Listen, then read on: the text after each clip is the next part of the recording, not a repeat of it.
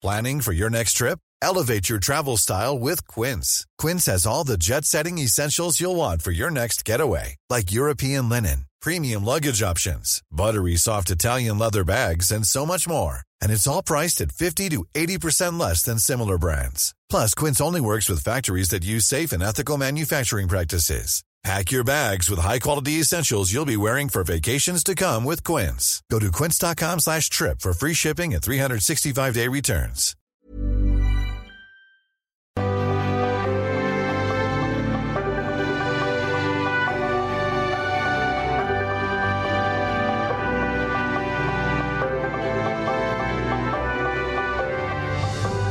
De inaceptablemente lento calificó la Organización Mundial de la Salud el ritmo de vacunación contra el COVID-19 en Europa el primero de abril del 2021.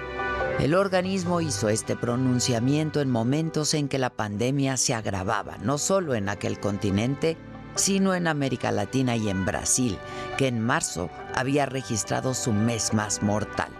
Hans Kluge, director de la región Europa de la OMS, advirtió que la situación en ese continente era la más preocupante. Y es que para entonces de los 2.8 millones de personas que habían perdido la vida a causa del coronavirus desde diciembre del 2019, Europa acumulaba 958 mil decesos, el mayor número registrado.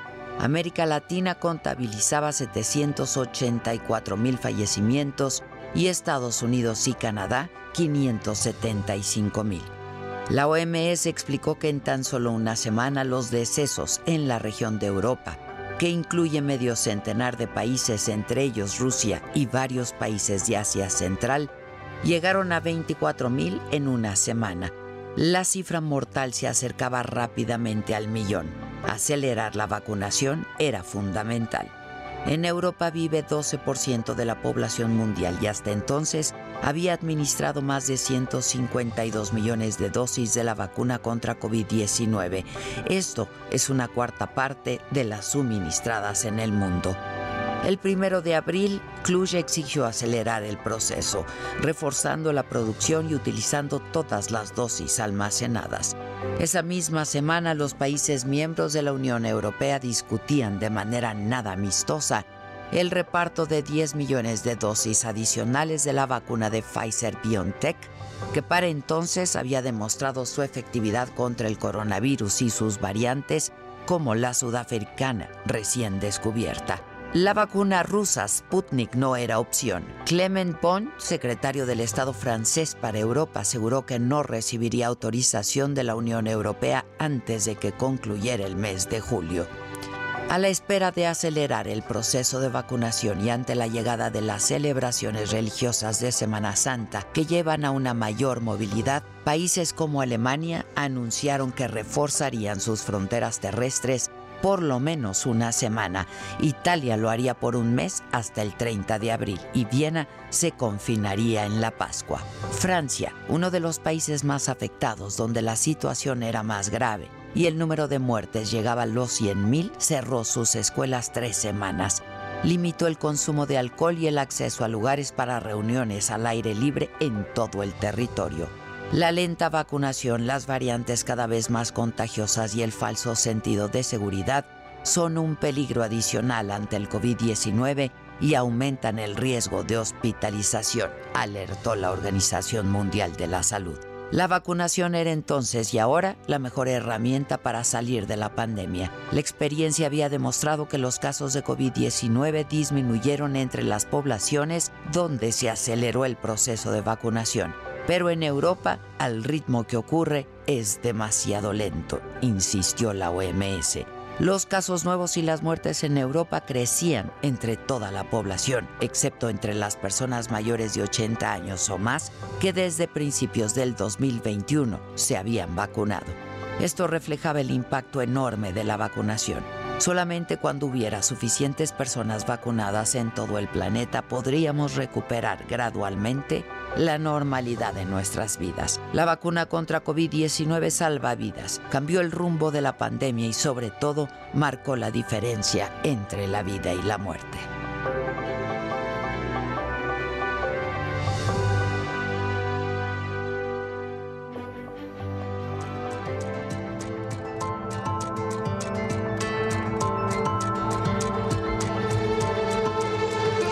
Esto es Me lo dijo Adela. Yo soy Adela Micha y ya comenzamos.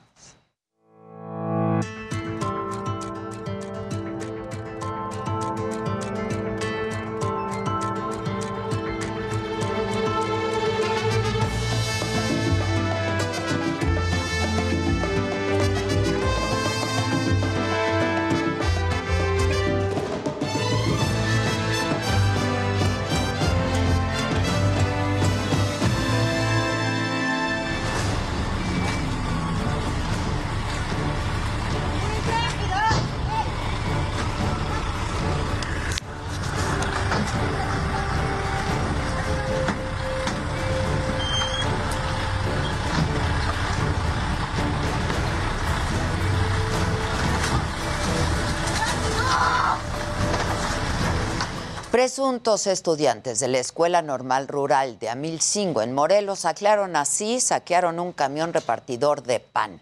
Mientras realizaban un bloqueo en el municipio de Jantetelco, aprovecharon para robar la mercancía y además retuvieron un autobús de pasajeros en donde metieron el producto que se llevaron.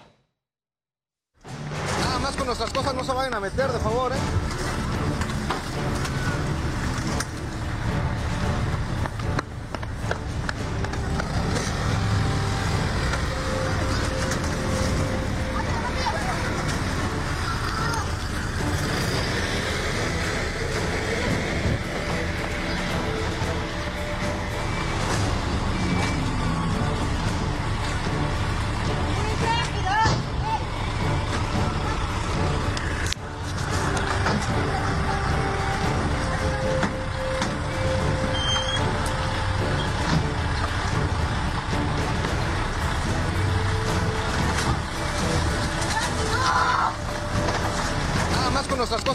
Meter,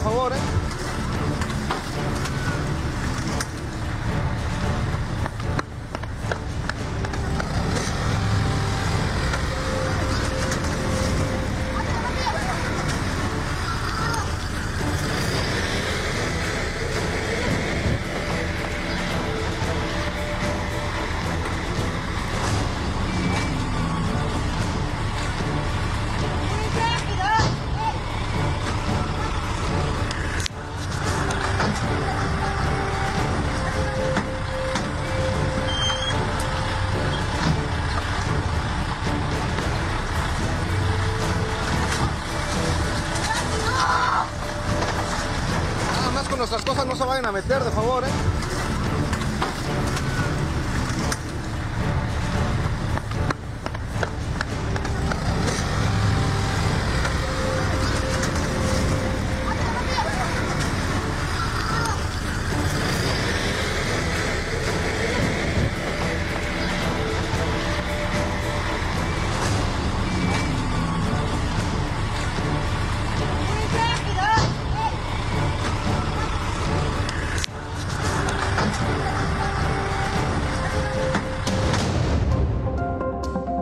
En la Cámara de Diputados. El panista Gabriel Cuadri provoca reclamos y empujones en San Lázaro. Le dice señora la diputada trans Salma Luébano. Y decirle al señor Cuadri que es un sinvergüenza asesino.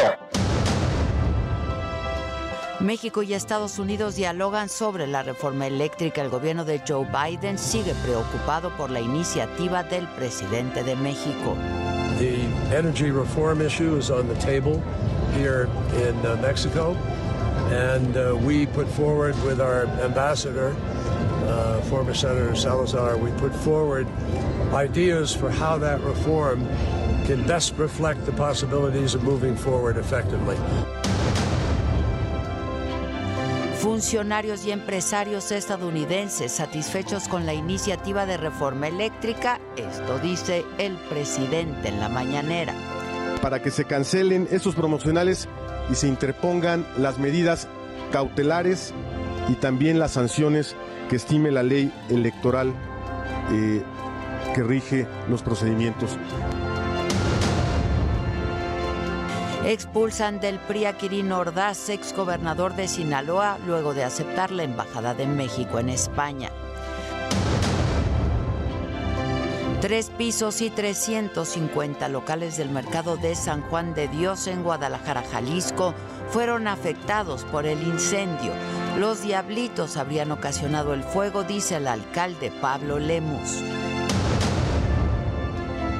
En el día 37 de la guerra, Ucrania bombardea con dos helicópteros un depósito de combustible en Belgorod, ciudad rusa, a 40 kilómetros de la frontera con Ucrania. Hola, ¿qué tal? Muy buenos días. Los saludo con muchísimo gusto y que es viernes. Estamos iniciando el mes de abril. Yo soy Adela Micha, estas son hoy las noticias. El presidente López Obrador se reunió ayer con el enviado especial de Estados Unidos para el clima, John Kerry, con el embajador norteamericano en México también, con Ken Salazar y con empresarios estadounidenses. Y hablaron de la reforma eléctrica y de la transición a energías limpias. El presidente destacó que el encuentro fue amistoso, necesario y benéfico. Y esta mañana el presidente aseguró que se sintieron atendidos y satisfechos con la iniciativa. Porque no es cierto que la iniciativa tenga que ver con promover las energías sucias. No es cierto que no nos importe de producir energía solar, eólica.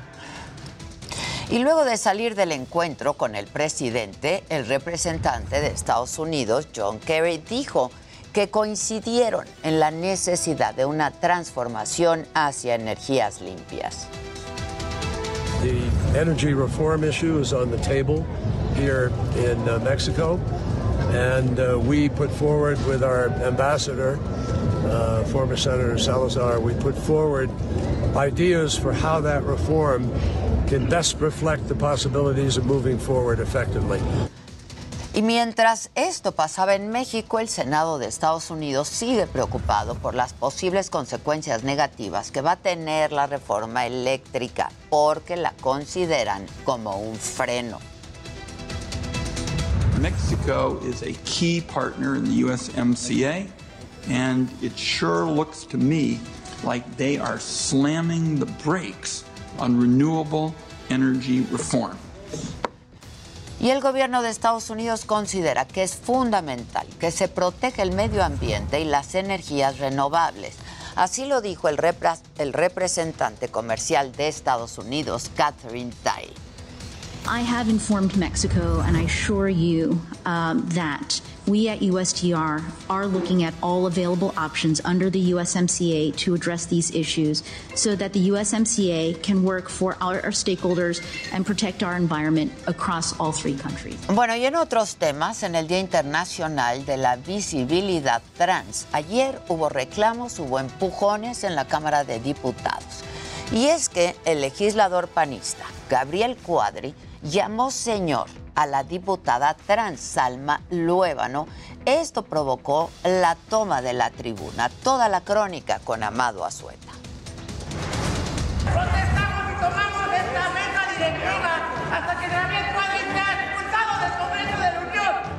La diputada María Clemente García Moreno exigía tomar la mesa de la presidencia de la Cámara de Diputados hasta que el legislador del PAN, Gabriel Cuadri, fuera expulsado del Congreso de la Unión. Por favor, retírese de la silla.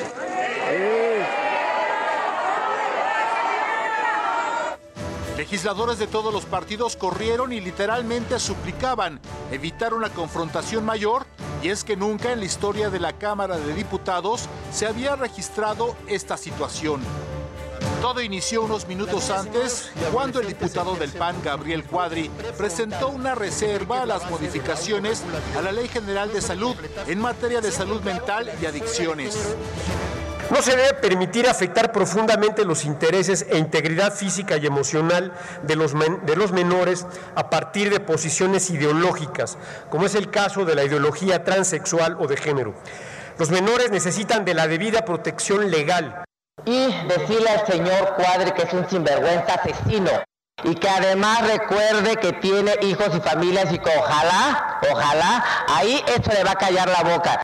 Hago notar que el señor Luevano me está amenazando dentro del Pleno y que no da ningún argumento al tema que estamos tratando. La expresión provocó el enojo de legisladores de Morena y el PRI. Es una falta de respeto que se dirija como señor a una mujer. Usted no debería de existir ni siquiera en esta Cámara de Diputados. Y tendremos que presentar una denuncia penal. La presión invitó al legislador del PAN a reflexionar.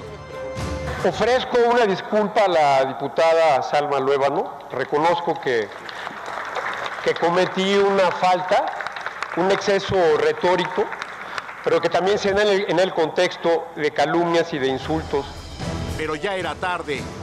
No acepto su disculpa porque no solamente soy yo, somos una población de millones y millones y desafortunadamente por este tipo de personas, por esos discursos de odio nos están matando. La diputada María Clemente abogó por su compañera de bancada. Y sometamos a juicio político a Gabriel Cuadri y expulsémoslo del Congreso de la Unión, nosotras y nosotros mismos. Tampoco agradó la respuesta del vicepresidente de la mesa directiva, Santiago Krill.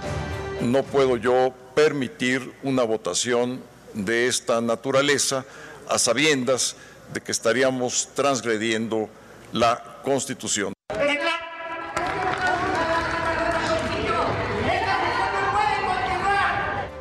Necesario decretar un receso por unos minutos. Después del incidente, los legisladores de Morena y partidos afines y hasta los más críticos ofrecían disculpas. Lamentar el incidente que se dio hace un momento porque bajo ninguna circunstancia ningún diputado o diputada debe ni siquiera tocar a otro diputado y mucho menos a quien está presidiendo la mesa directiva. Pedir una disculpa porque esto no lo podemos permitir ni a usted ni a nadie. Al final, el diputado Santiago Krill aceptó las disculpas. Para me lo dijo Adela, Amado Azueta, Heraldo Televisión.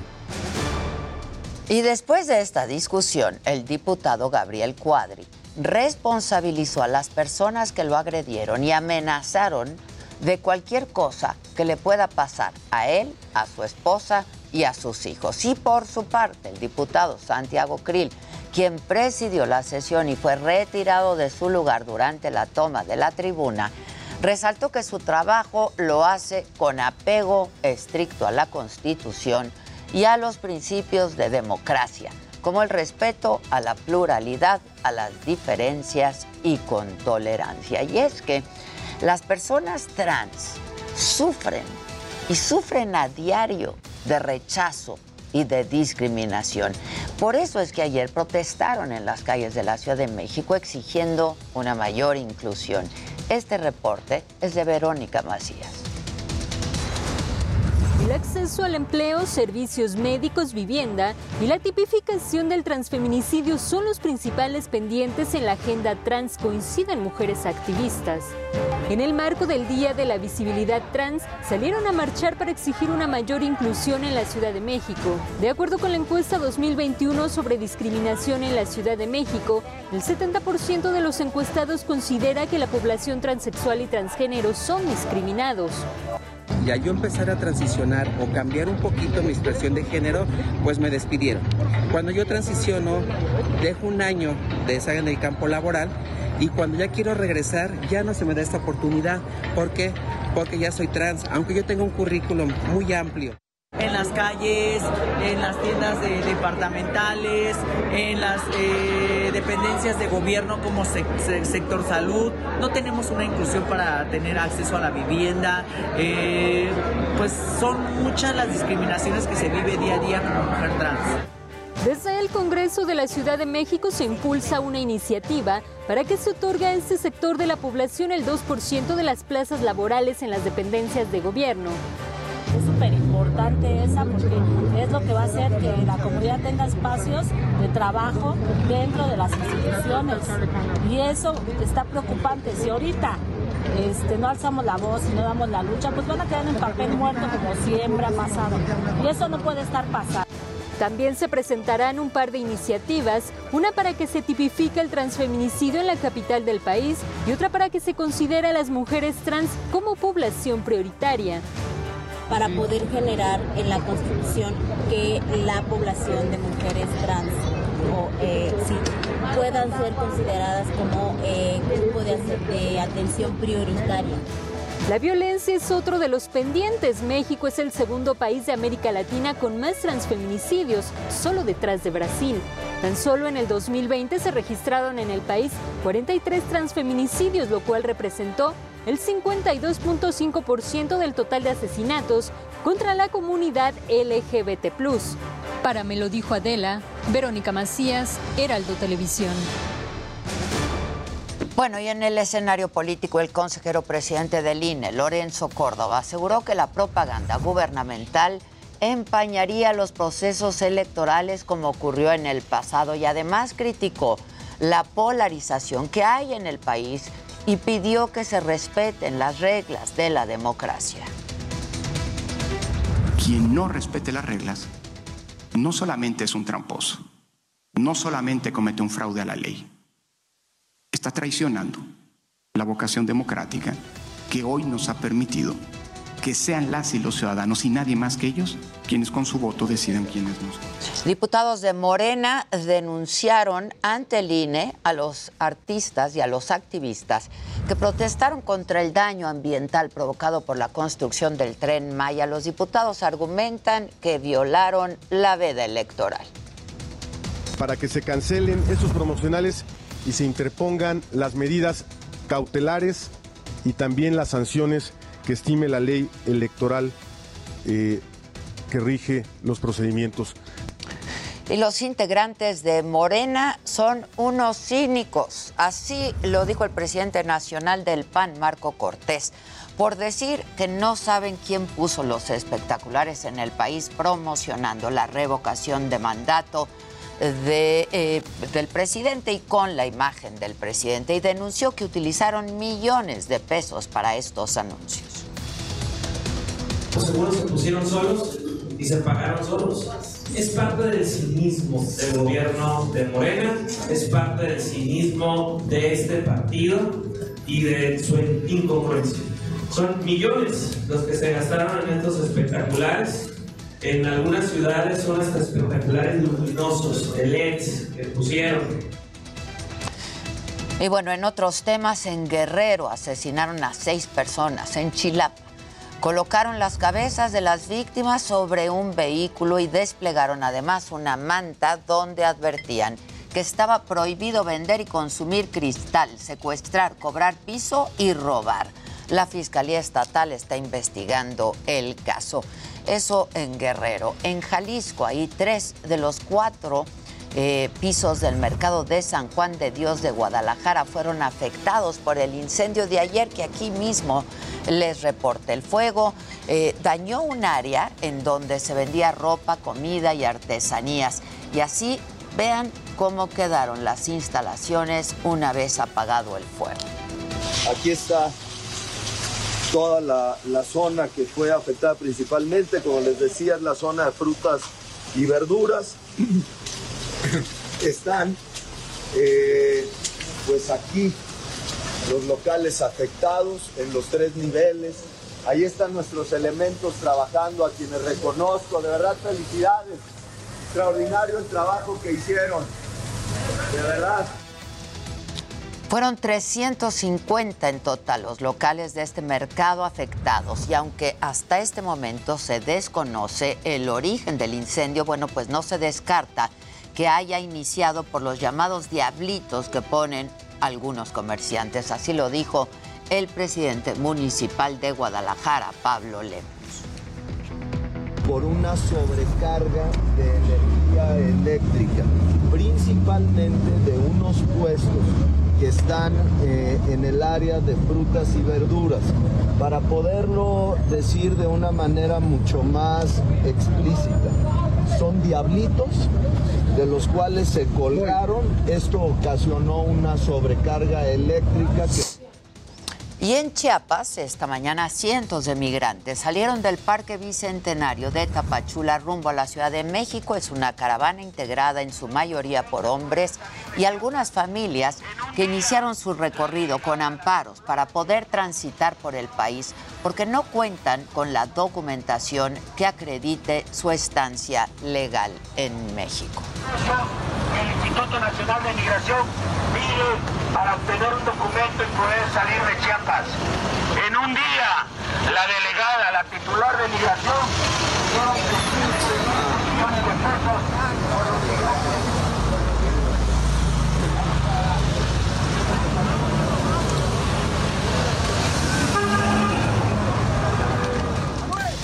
Y en más información, la alcaldesa de Cuauhtémoc, Sandra Cuevas, ayer se disculpó de nuevo con los policías que la acusaron de robo, discriminación y abuso de autoridad. Se comprometió además a ir a una terapia eh, psicológica durante tres meses. Este reporte con Javier Ruiz. Frente a un juez y medios de comunicación, Sandra Cuevas volvió a ofrecer una disculpa pública a los tres policías que la acusaron de agresiones. Tengo a bien dirigirme a ustedes para ofrecerles mis más sinceras disculpas, así como absolutas disculpas y decirles que lo siento. Del mismo modo, también ofrezco disculpas a la ciudadanía que ha depositado su confianza en mi persona un juez revocó el primer pronunciamiento, por lo que Cuevas debió acudir nuevamente al reclusorio norte para ofrecer una nueva disculpa, y es que el ofrecimiento era condición para permanecer en el cargo de alcaldesa de Cuauhtémoc. La funcionaria se comprometió a asistir durante tres meses a terapias psicológicas para el manejo de ira. Al concluir el tratamiento, comprobará que su actitud cambió. Además, como medidas cautelares, la alcaldesa no podrá salir de México al menos de que lo informe en audiencia al mismo juez de control que le otorgó la suspensión provisional por los delitos de robo y abuso de autoridad.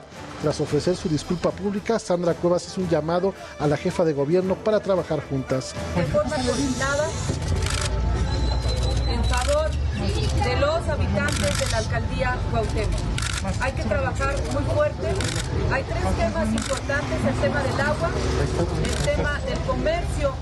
Para me lo dijo Adela, Javier Ruiz, Heraldo Media Group.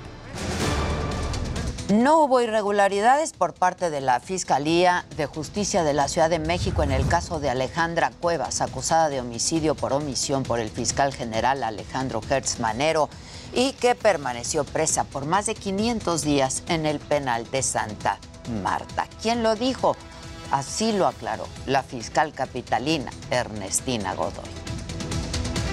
Las y los ministros del máximo tribunal del país, a quienes reitero nuestro más amplio respeto, en ningún caso sostuvieron que las autoridades hubiesen fabricado un delito o que hubiesen manipulado la ley. La Suprema Corte de Justicia de la Nación tampoco refirió que las pruebas de cargo aportadas por la acusación fueran falsas o que se hubieran obtenido ilícitamente o hubieran sido alteradas. Y en el día 37 de la guerra, Moscú denunció que el ejército de Ucrania atacó un depósito de combustible en su territorio y según el gobierno de la región de Belgorod, dos helicópteros de las Fuerzas Armadas ucranianas habrían logrado alcanzar el objetivo que está situado a 40 kilómetros de la frontera. No se reportan muertos en este ataque. Las fuerzas rusas se retiran ya de la región de Chernigov, en el norte de Ucrania. Sin embargo, aún no se van del todo, no se han ido por completo. Por lo pronto, el ejército de Ucrania avanza y asegura asentamientos que anteriormente estaban en manos de las tropas rusas. Y un convoy humanitario del Comité Internacional de la Cruz Roja se dirige desde Zaporilla hacia Mariupol, en Ucrania. Y lo que buscan es facilitar la evacuación de miles de civiles que siguen atrapados en esa ciudad. Sin embargo, la Cruz Roja reconoció que no está garantizada la salida de personas. Volviendo aquí a la Ciudad de México, vamos con mi compañero Israel Lorenzana. ¿Dónde andas, Israel? Buenos días. Adela, muchísimas gracias. Muy buenos días. Estoy ubicado exactamente sobre el circuito interior.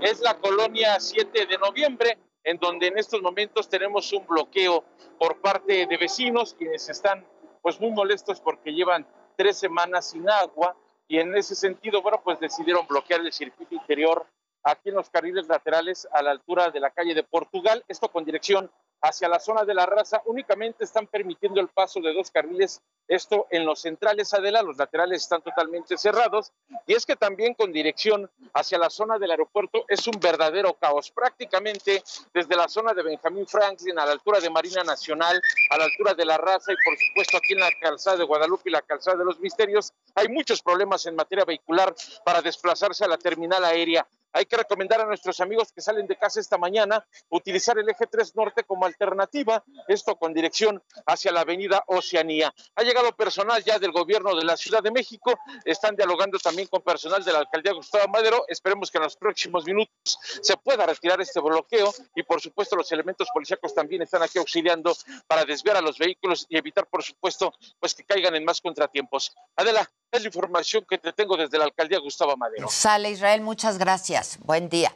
El patinador artístico Donovan Carrillo, en este programa somos fans de Donovan, ayer eh, dio una conferencia en el Congreso de los Jóvenes de la UP, la Universidad Panamericana, y Antonio Anistro estuvo por ahí también y nos tiene los detalles. Con aplausos, porras y felicitaciones, así recibieron al destacado patinador artístico Donovan Carrillo en el Congreso de los Jóvenes de la Universidad Panamericana. Durante su ponencia ante más de 2.000 estudiantes de preparatoria, el deportista olímpico platicó sobre sus inicios en la disciplina, el descubrimiento de su pasión y el que hasta el momento ha sido su mayor logro. En el 2008 fue el año en el que yo comencé a patinar y durante dos años fue donde estuve explorando, conociendo el deporte. En el patinaje encontré muchísimas sensaciones nuevas, como la posibilidad de transmitir todo mi sentir a través del movimiento y la música. Su motivadora charla cautivó a los jóvenes, sobre todo por aquellos mensajes esperanzadores y de aliento, por ejemplo, a no tirar la toalla en tiempos difíciles. Desde su experiencia señaló que fueron años de entrenamiento para competir tan solo unos minutos en la justa olímpica de Beijing 2022. Ya en la mitad de la rutina recuerdo tener esta sensación de decir, aquí están los 14 años que le invertí a este sueño. No quiero que termine. Quiero seguir viviendo este sueño olímpico. Y si lo ponemos a analizar, yo trabajé 14 años para competir en total alrededor de 7 minutos. La clave para estar entre los mejores del mundo, empeño, esfuerzo y paciencia. Y hay que desafiarnos y buscar eso que tenemos en mente, invirtiéndole todo nuestro trabajo, todo nuestro empeño y siendo pacientes sobre todo. Para Me lo dijo Adela, Antonio Anistro, Heraldo Televisión.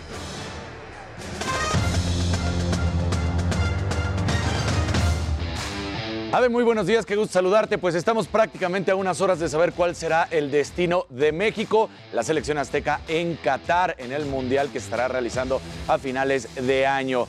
Va a ser el sorteo donde son ya los clásicos cuatro pues grupos donde salen, los ocho grupos de donde salen de cuatro bombos y ahí estaremos viendo qué es lo que sucede con todas las selecciones y bueno, lo estaremos siguiendo prácticamente al momento. Bueno, Floyd Mayweather Jr. sale a decir que el Canelo Álvarez tiene que darle la oportunidad a Oscar Benavides, así como él lo hizo en su momento cuando iniciaba su carrera. Asegura que el pugilista tiene la oportunidad de ser uno de los grandes y que hoy por hoy se tiene que enfrentar al mejor libra por libra, que es justamente Canelo Álvarez. Así que vamos a ver lo que sucede. Y bueno, Checo Pérez anunció que no está preocupado por la renovación con Red Bull, que aunque se le han escapado dos podios en esta temporada, no han sido parte de su culpa, sino más bien del equipo que ha fallado el motor o que ha fallado algo dentro del coche, pero que está tranquilo, que la renovación va a llegar ya sea por un año o por dos y que si en dado caso no sucede, estará muy tranquilo con lo que ha logrado con la escudería de Red Bull. Así que todo esto más adelante en el Deportero.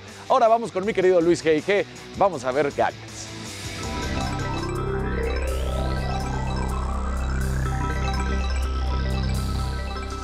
Muy buenos días y bueno, golpe duro para los gamers y es que el evento el E3, el 2022, el de este año, se canceló Primero dijeron que pues ya no sería presencial y ahora tampoco será virtual. Les comento todo esto porque es realmente una pérdida. Por otro lado, una nota publicada por Netflix dice que el botón omitir intro, el skip intro, se pulsa en promedio 136 millones de veces al día una decisión que ahorra, pues más o menos, o que ha ahorrado 195 años en tiempo acumulado. Bastante práctico. Y bueno, esto parece de ciencia ficción, pero es real. Dyson presentó Zone, el primer purificador wearable que además de aire puro ofrece audio de alta fidelidad y cancelación de ruido avanzada. Este sí, la verdad es que se ve muy, muy espacial. Pero bueno, estimado Jimmy, ¿tú a quién traes? Entre piernas.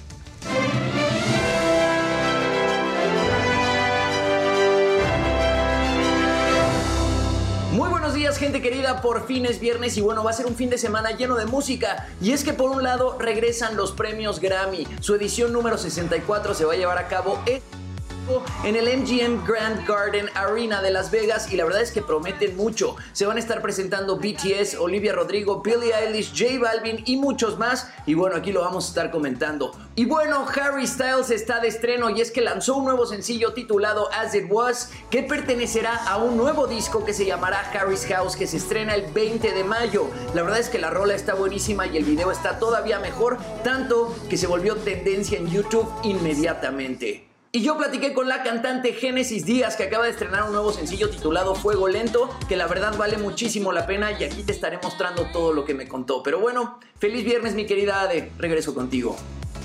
Para hacer una pausa rapidísimo y regresamos con los detalles de los deportes, los espectáculos, la tecnología y lo macabrón aquí en Me lo dijo Adela, luego de una pausa. Volvemos.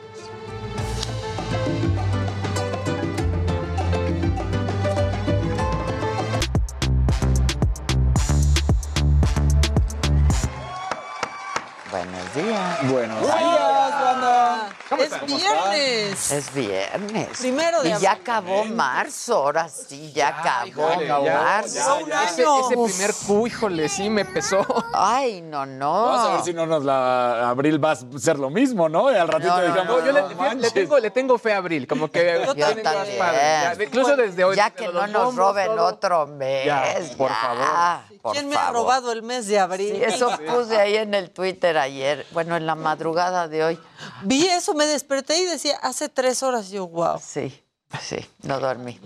¿Qué onda, Casarín? Vamos contigo. Pues justamente eh, ya arrancó la ceremonia desde las 9 de la mañana de lo que va a ser el sorteo allá en Qatar, ¿no? Y seando honestos, en 10 minutos es cuando empieza ya el protocolo. Ahorita ha sido nada más la ceremonia de todos los que están llegando, todos los eh, directores técnicos que ya están ahí de diferentes selecciones del mundo y algunos capitanes, así como presidentes de las federaciones. El sorteo, bueno, sigue el mismo orden de las ediciones anteriores. Qatar es el país anfitrión y por eso es el único que está asegurado en la posición A1. Todos los demás van saliendo y va a ser, depende de las cabezas Ah, de serie. Y entonces de ahí es cuando se va armando. Recordemos que son cuatro bombos con las selecciones que se etiquetan del 1 al número 4. En cada ellos habrá ocho pelotitas en cada bombo. Entonces tampoco las cabezas de series tienen ya su grupo. Eh, Sí, sí, o sea, Ah, en sí. cada bombo sale, ahí está, ¿no? Mira, bombo número uno, ahí lo estamos viendo, Qatar, Brasil, Bélgica, Francia, por supuesto, Argentina, Inglaterra, España y Portugal. Ahí pudo haber estado México, ayer lo platicábamos, de haber ganado un partido más, ¿eh? Uno más que hubiera ganado y ya. En el bombo número dos está México, Holanda, Dinamarca, eh, Alemania, Uruguay, Suiza, Estados Unidos y Croacia. En el grupo número tres, bueno, están los otros. Y de ahí, entonces, ¿qué es lo que va pasando? Va saliendo grupo número uno y entonces Alemania. Y ahora vamos a sacar del bombo número dos a qué grupo le, a qué grupo le correspondería A, B, C, D. Ok. Y entonces ya Sí, se- le- Ahorita- justo pensé ahorita. pensé Alemania Otra vez Alemania, España, no. México. Exacto. no, Son grupos ya. de la A a la H, para que no se nos olvide, son cuatro. Sí, si por ahí alcanzan a ver ustedes que ahorita dice en la parte del bombo número cuatro hasta el final abajo que dice hice playoff number one, hice playoff number two, esos son los repechajes que va a ser, por ejemplo, el de eh, Oceanía contra, estamos hablando de Nueva Zelanda, contra Panamá. Que nos Entonces, toque contra Oceanía. Pues, pues pudiera ser, de esas, ser, ¿eh? sí. O sea, sí pudiera ser. bueno es que mira, no es que seamos tan malos, tenemos mala suerte en el sorteo. Esa- es que eso es. Es Es eso. que eso es. No le hemos entendido. No le hemos entendido, exactamente. Entonces, que sí. ¿Cómo va a ser el mundial? Mala suerte que- con las pelotas. Exacto, exacto. Sí, sí. Mala las bolas las que las fallan. pelotas. Para que no se nos olvide cómo va a ser el Mundial, inicia el 21 de noviembre al 2 de diciembre en la fase de grupos. Los octavos de final arrancan del 3 al 6 de diciembre. Los cuartos de final serían 9 y 10 de diciembre, las semifinales el 13 y 14, el partido por el tercer lugar sería el 17 de diciembre y la gran final el 18 de diciembre. También ya está confirmada la canción, apen- todavía no la podemos poner, pero ya está la canción que se va a empezar a escuchar ahorita en el sorteo. Se llama Haya Haya Better Together. Es el primer sencillo de todo lo que va a estar saliendo para Qatar. y Haya, es haya. música. Ay, ay, ay. Ahí está. Jayita.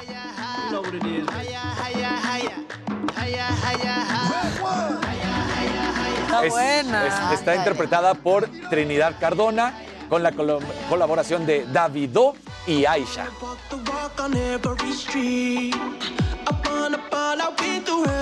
Todavía no hacen oficial si será la del mundial o es la de la ceremonia Ahorita. de ahorita. Nada más. A ver, pero déjenos ver el video.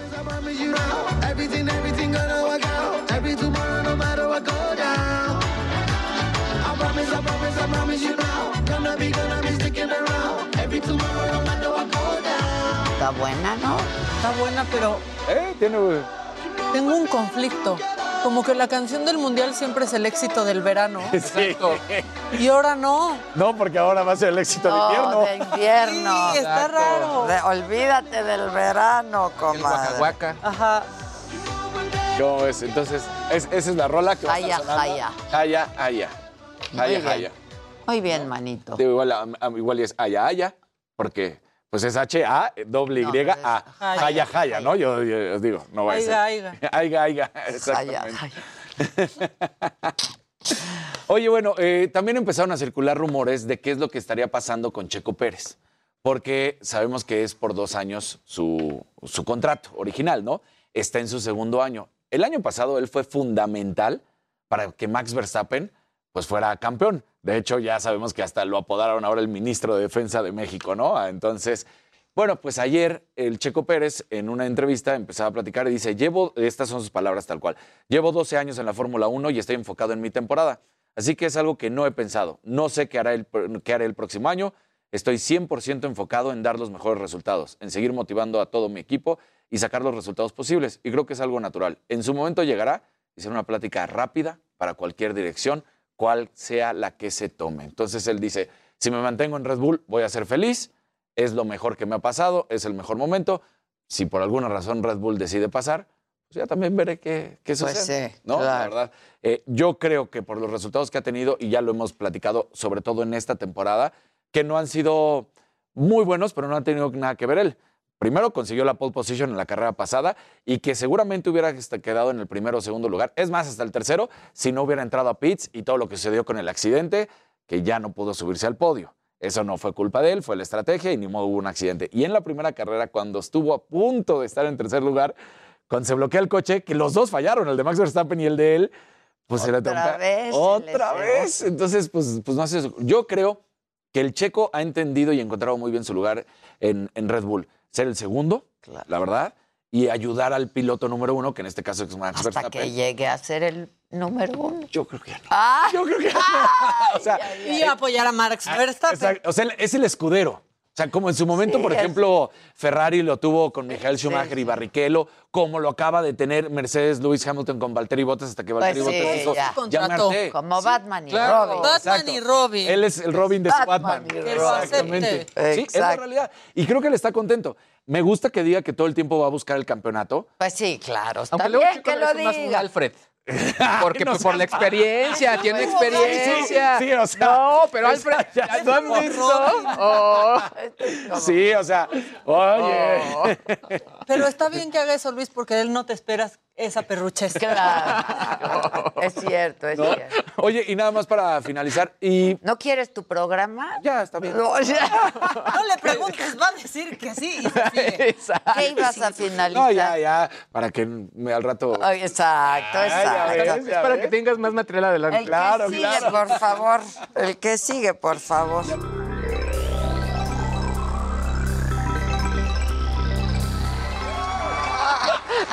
Gente bonita, muy buenos días, ya es viernes. ¡Bravo! Por fin, lo logramos. Lo logramos. Lo logramos. Bueno, ustedes todavía tienen chamba, Híjoles. pero está padre. Sí. Sigues de Sí, pero está padre. Bueno. Siempre está padre estar en los cabos. Es que si Y yo no decía que no si teníamos que ir, ¿eh? Y en el live aqua. Sí, fíjate que ahorita, en en esta ocasión no se Otro día con convocó- más calmita. calmita. Calmita. Oigan, arrancamos directamente con los trending topics. Qatar, obviamente, por todo lo que nos estuvo comentando mi buen Casarín. As It Was, que fue obviamente el sencillo que también nos dijo Jimmy en el avance de, de Harry Styles. También está Hola Abril, por- ya lo dijiste tú, por fin arrancó y gracias Híjoles. a Dios que arrancó este, este mes. Y bueno, también eh, creo que no puedo dejar de lado que el día de hoy se cumplen 46 años de la fundación de Apple. Eh, pues una empresa que indudablemente es un ejemplo para todos los emprendedores. Estos sí arrancaron en un garage, en el garage de Steve Bosniak, y bueno, se convirtieron en las empresas más importantes del mundo. Nada más como detalle, en enero de 2022 alcanzaron la valoración de 3 mil millones de dólares. ¡Wow! La verdad. Uy. Qué padre. ¿Has visto las dos películas de, de Jobs? Sí, Una, la de claro. Ashton Kutcher y la otra de. Ay, no me acuerdo cómo se llama. Este, otro sí, exactamente. Salen 300, ¿no?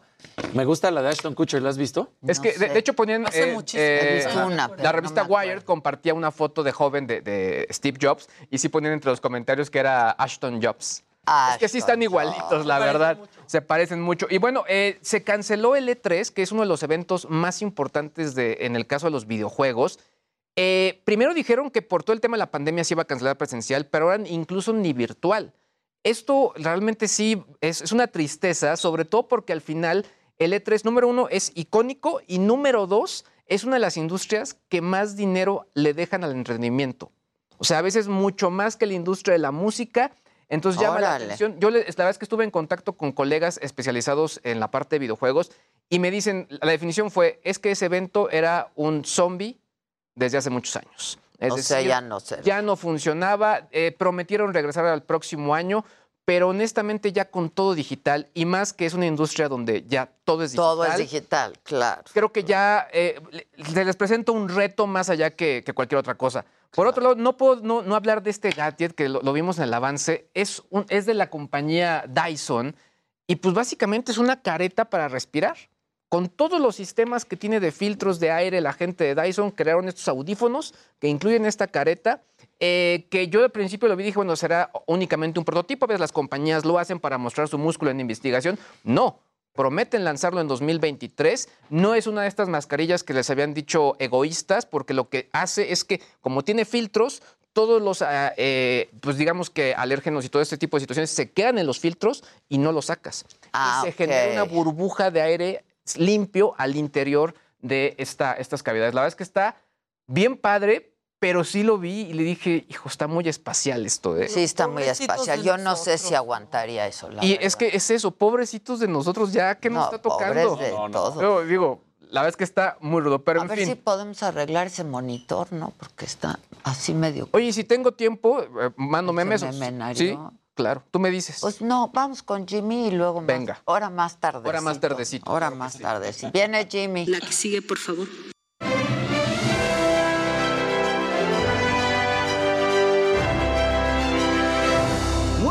Gente querida. Feliz viernes a todos. Buenos días, Ade Bonita, mi querida Maca, Luisito, Dani. Bueno, pues empezamos con que regresan los premios Grammy. Originalmente estaban programados para llevarse a cabo el 31 de enero, pero tuvieron que moverse gracias a la variante Omicron. Esta, la edición número 64 de los premios, se va a llevar a cabo en el MGM Grand Garden Arena este domingo. Y bueno, la noche pinta muy bien, pues va a tener presentaciones musicales de grandes artistas como Billie Eilish, quien acaba de ganar el Oscar por la canción canción que compuso para la última película de 007, Olivia Rodrigo que la ha estado rompiendo con su álbum Sour y que tiene además siete nominaciones y sorprendentemente también se estará presentando J Balvin quien anteriormente tenemos que recordar que intentó boicotear estos premios. Además los Foo Fighters también tendrían que presentarse en la ceremonia, pero a causa de la trágica muerte de su baterista Taylor Hawkins, al parecer la banda no va a acudir al evento. Los artistas más nominados de esta edición de los Grammys son John Batiste, quien creó la banda sonora de la película Soul de Disney, quien tiene 11 nominaciones, seguido por Justin Bieber con 8 y Olivia Rodrigo y Billie Eilish con 7. La alfombra roja dará inicio a las 5.30 de la tarde hora de México, mientras que la ceremonia iniciará a las 7 de la noche.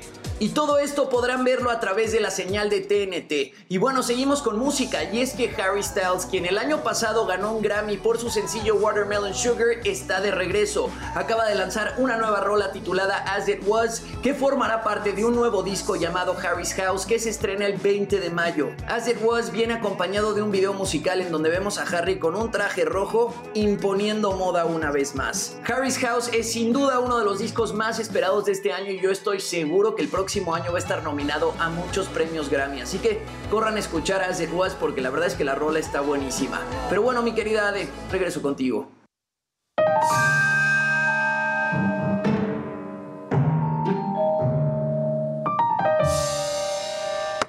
Muy bonita la información y todo, pero hoy es viernes Sí. y ellos Eso. lo saben mejor que nosotros. A ver, ¿quién es? Echa.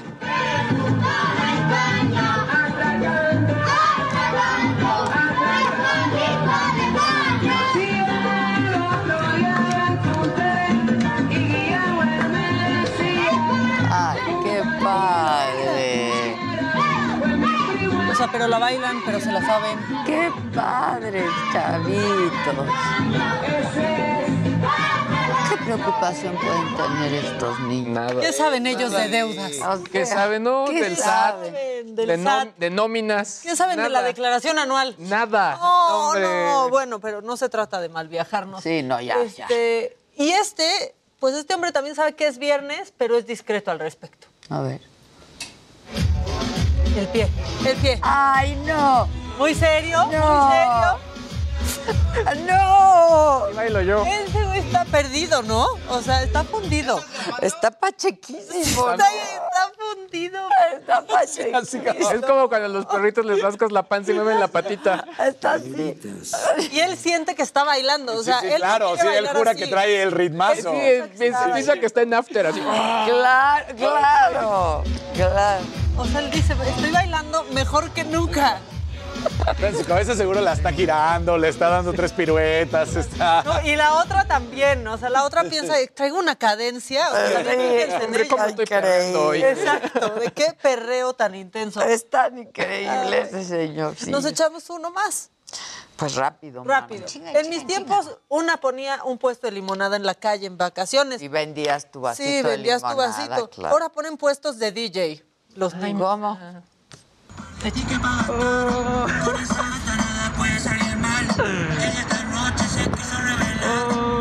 Ay, no. Esto porque ya vienen las vacaciones Qué para que tengan padre. ideas. La Está manita, padre. Unas ideas. Está bonito, está bonito, sí, como no, está bonito. Muy bien, bueno, pues vamos a hacer una pausa, regresamos muy rápido, así es que no se vayan.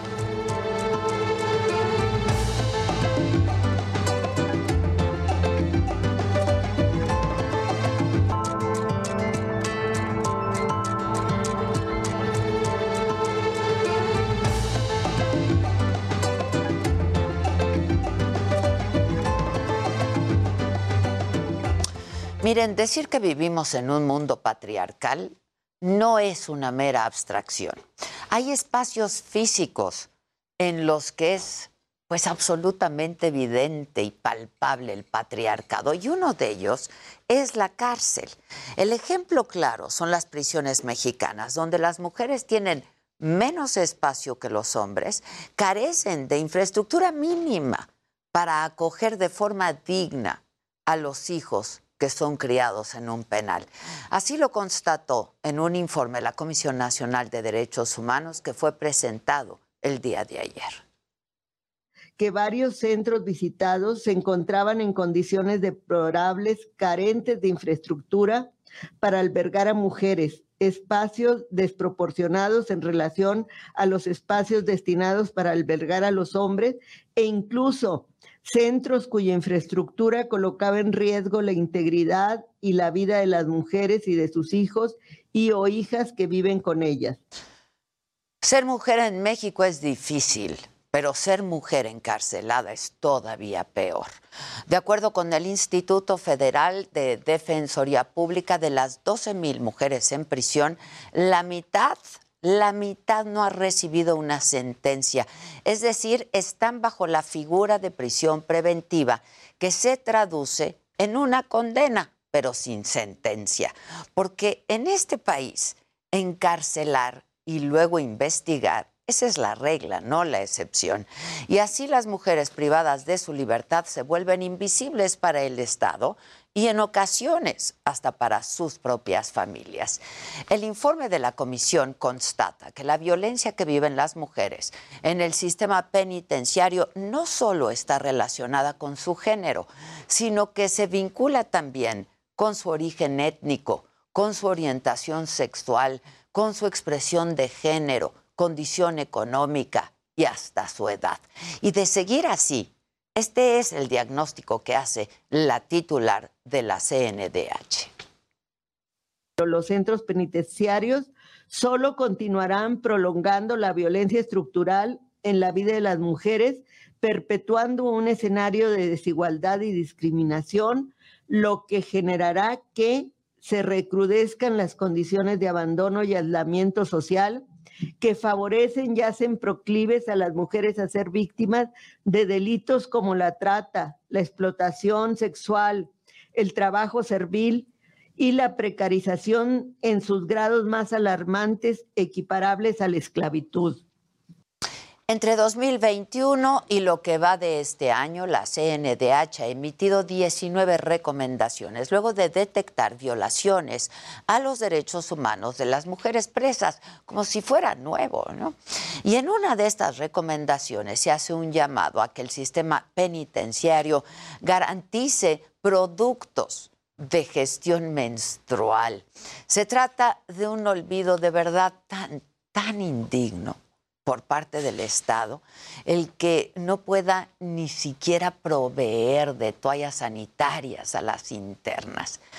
La CNDH también encontró casos muy alarmantes, como el del Centro Penitenciario Femenil de Tanibet, esto es en Oaxaca, donde ahí constató que algunas internas eran obligadas a trabajar sin remuneración y sin importar que su edad o condición de salud no fuera la mejor. En sus visitas, la comisión también encontró un caso en el Centro Federal de Readaptación Social Femenil 16, en Morelos, en el que las autoridades penitenciarias actuaron de forma omisa con una interna que vivía con discapacidad psicosocial y que terminó suicidándose dentro del penal. Y es que son auténticas historias de terror que se repiten día tras día en las cárceles mexicanas. Pero esa, esa no es la imagen completa. A ella tendríamos que agregar que como sociedad hemos dejado en el olvido a las mujeres en prisión. Y al respecto del informe, esto dijo Celia Aguilar, funcionaria del Instituto Nacional de las Mujeres. Este primer paso es crucial. Crucial porque nos da muestra no de la condición en la que viven las mujeres en reclusión, sino del grado y nivel de la omisión del Estado desde hace décadas en garantizar los derechos de las mujeres. Parece una obviedad, pero la realidad obliga a hacer este recordatorio. Las mujeres en prisión siguen teniendo derechos humanos. Las mujeres privadas de su libertad no deben quedar en el olvido si aspiramos a algún día tener un modelo de reinserción social que funcione. Yo soy Adela Micha. Continuamos. Tensión en la Cámara de Diputados. El panista Gabriel Cuadri provoca reclamos y empujones en San Lázaro. Le dice señora la diputada trans Salma Luébano. Y decirle al señor Cuadri que es un sinvergüenza asesino. México y Estados Unidos dialogan sobre la reforma eléctrica. El gobierno de Joe Biden sigue preocupado por la iniciativa del presidente de México. Energy reform issue is on the table here in uh, Mexico, and uh, we put forward with our ambassador, uh, former Senator Salazar, we put forward ideas for how that reform can best reflect the possibilities of moving forward effectively. Funcionarios y empresarios estadounidenses satisfechos con la iniciativa de reforma eléctrica, esto dice el presidente en la mañanera. Para que se cancelen estos promocionales y se interpongan las medidas cautelares y también las sanciones que estime la ley electoral eh, que rige los procedimientos. Expulsan del PRI a Quirino Ordaz, ex gobernador de Sinaloa, luego de aceptar la Embajada de México en España.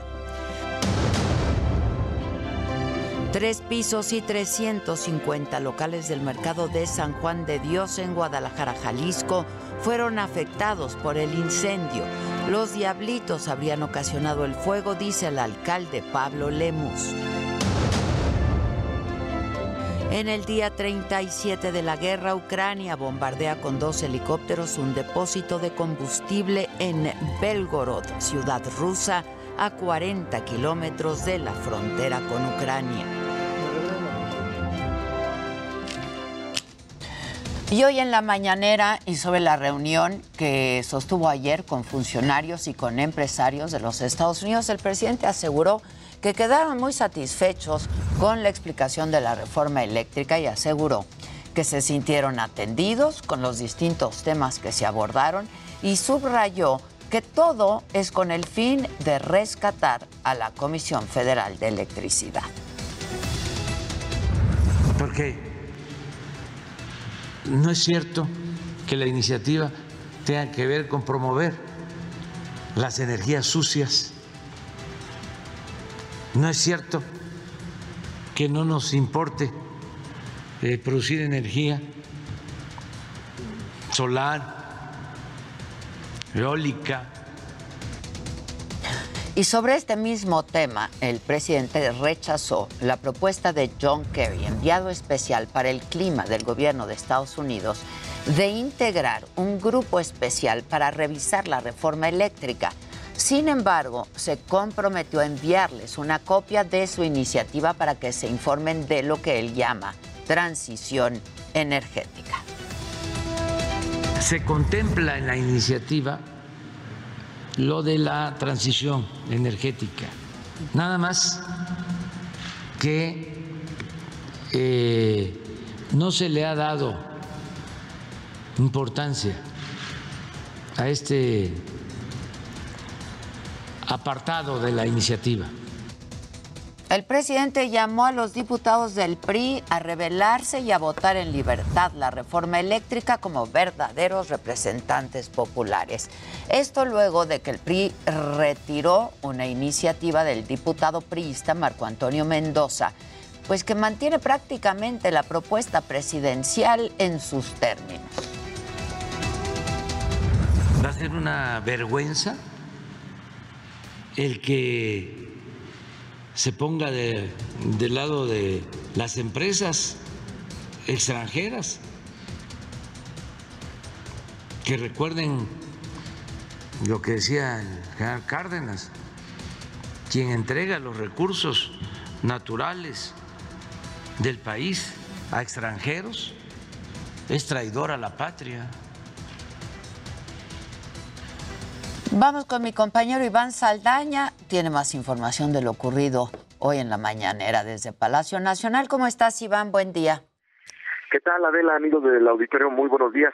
Pues hoy básicamente el presidente Andrés Manuel López Obrador no presentó a cuenta propia algún tema, eh, inició su conferencia un poco más tarde de lo usual, 15 minutos más tarde, pero eh, simplemente pues dijo que iban a contestar eh, preguntas de la prensa. Entre ellos lo que adelantabas y fue básicamente el tema central que se abordó durante casi dos horas, el tema de la reforma eléctrica y también la reunión que sostuvo el día de ayer con eh, John Kerry aquí en Palacio Nacional.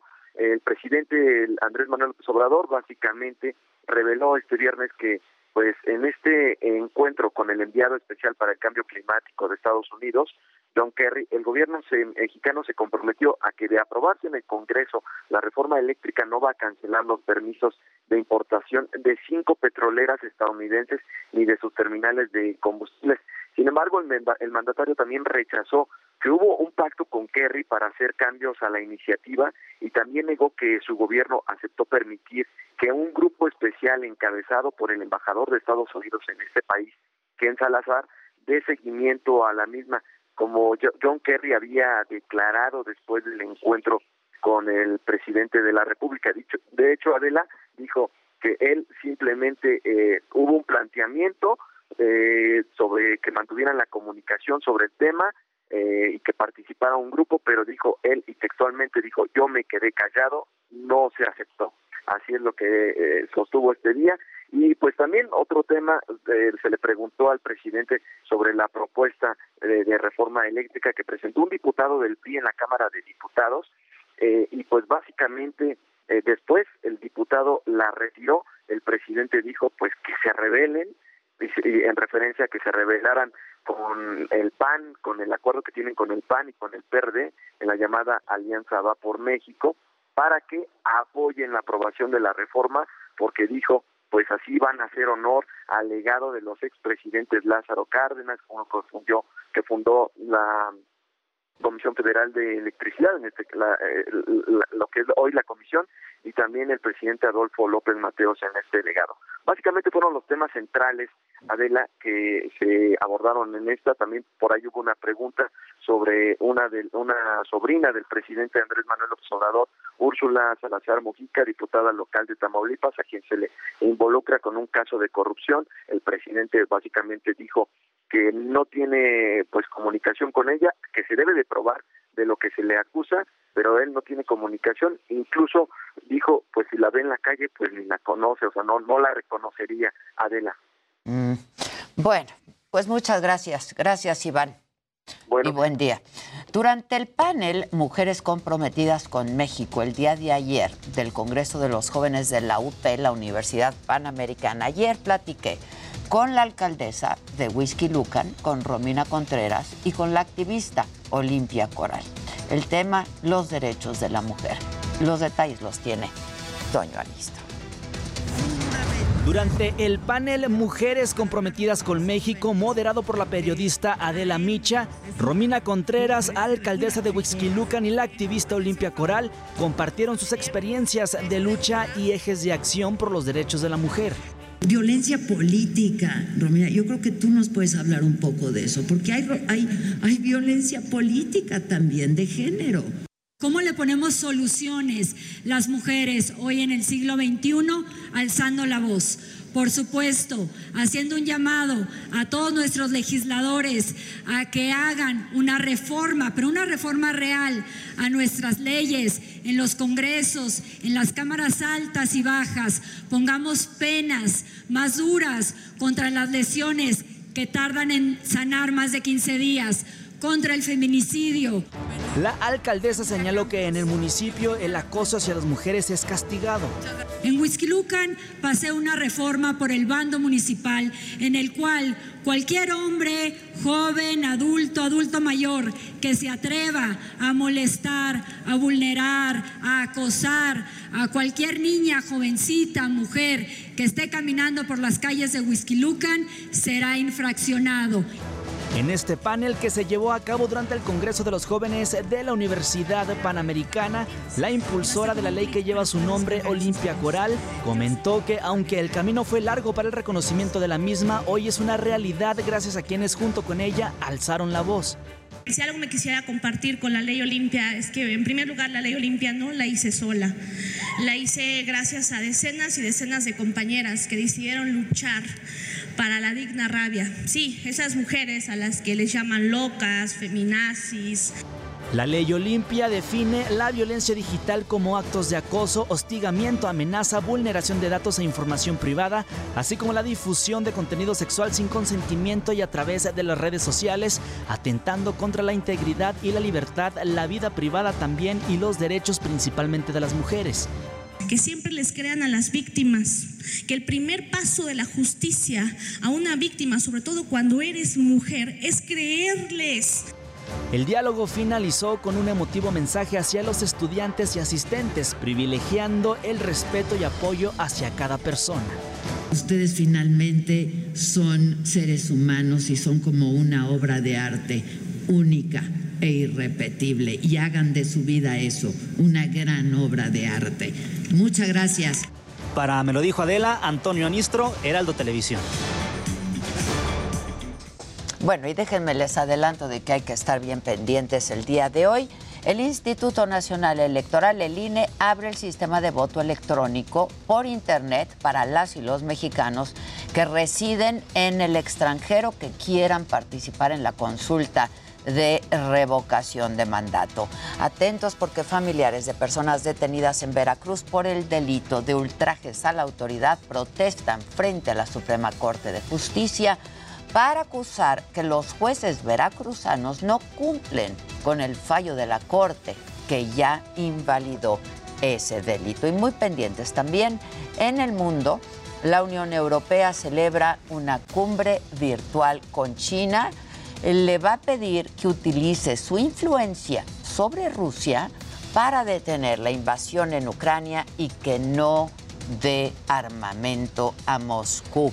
Y entra en vigor el decreto presidencial ruso que obliga a los compradores del gas a pagar en rublos bajo la amenaza de un corte de las entregas si los países europeos no cumplen con esta exigencia. Y vamos de nuevo a circuito interior. Ahí está mi compañero, continúa mi compañero Israel Lorenzana. Eh, eh, ¿Cómo vas? ¿Cómo vas, Israel? Adela, Gracias, Adela. Pues fíjate que continuó este bloqueo aquí en la zona del circuito interior, lo dábamos a conocer, comenzó alrededor de las 9 de la mañana y bueno, pues lamentablemente no han podido llegar a un acuerdo con las autoridades. De hecho, únicamente ya dejan un carril con dirección hacia la zona de la raza. Estamos ubicados sobre el circuito interior a la altura de la calzada de Guadalupe. En estos momentos, bueno, pues las personas están dialogando con las autoridades de la alcaldía. Ya les han ofrecido traerles agua a través de pipas, pero los vecinos se niegan, no quieren, señalan que, bueno, pues esta es una constante en esta colonia. Señora, muy buenos días. ¿Qué les dicen las autoridades? ¿Cuál es su nombre? Mi nombre es Yuxal Lozano Gómez. ¿Qué le dicen las autoridades? Pues ahorita por lo que he estado escuchando que posiblemente el lunes nos pongan el agua. Hasta el lunes. Hasta el lunes. Esto es una constante en esta colonia, nos dicen, señora. Mucho, mucho, nos hace falta mucho el agua. Cuando tenemos agua, eh, llega como a las 5, pero a las 12 ya no hay agua. Ya no hay agua. Bueno, pues mucha suerte, señora.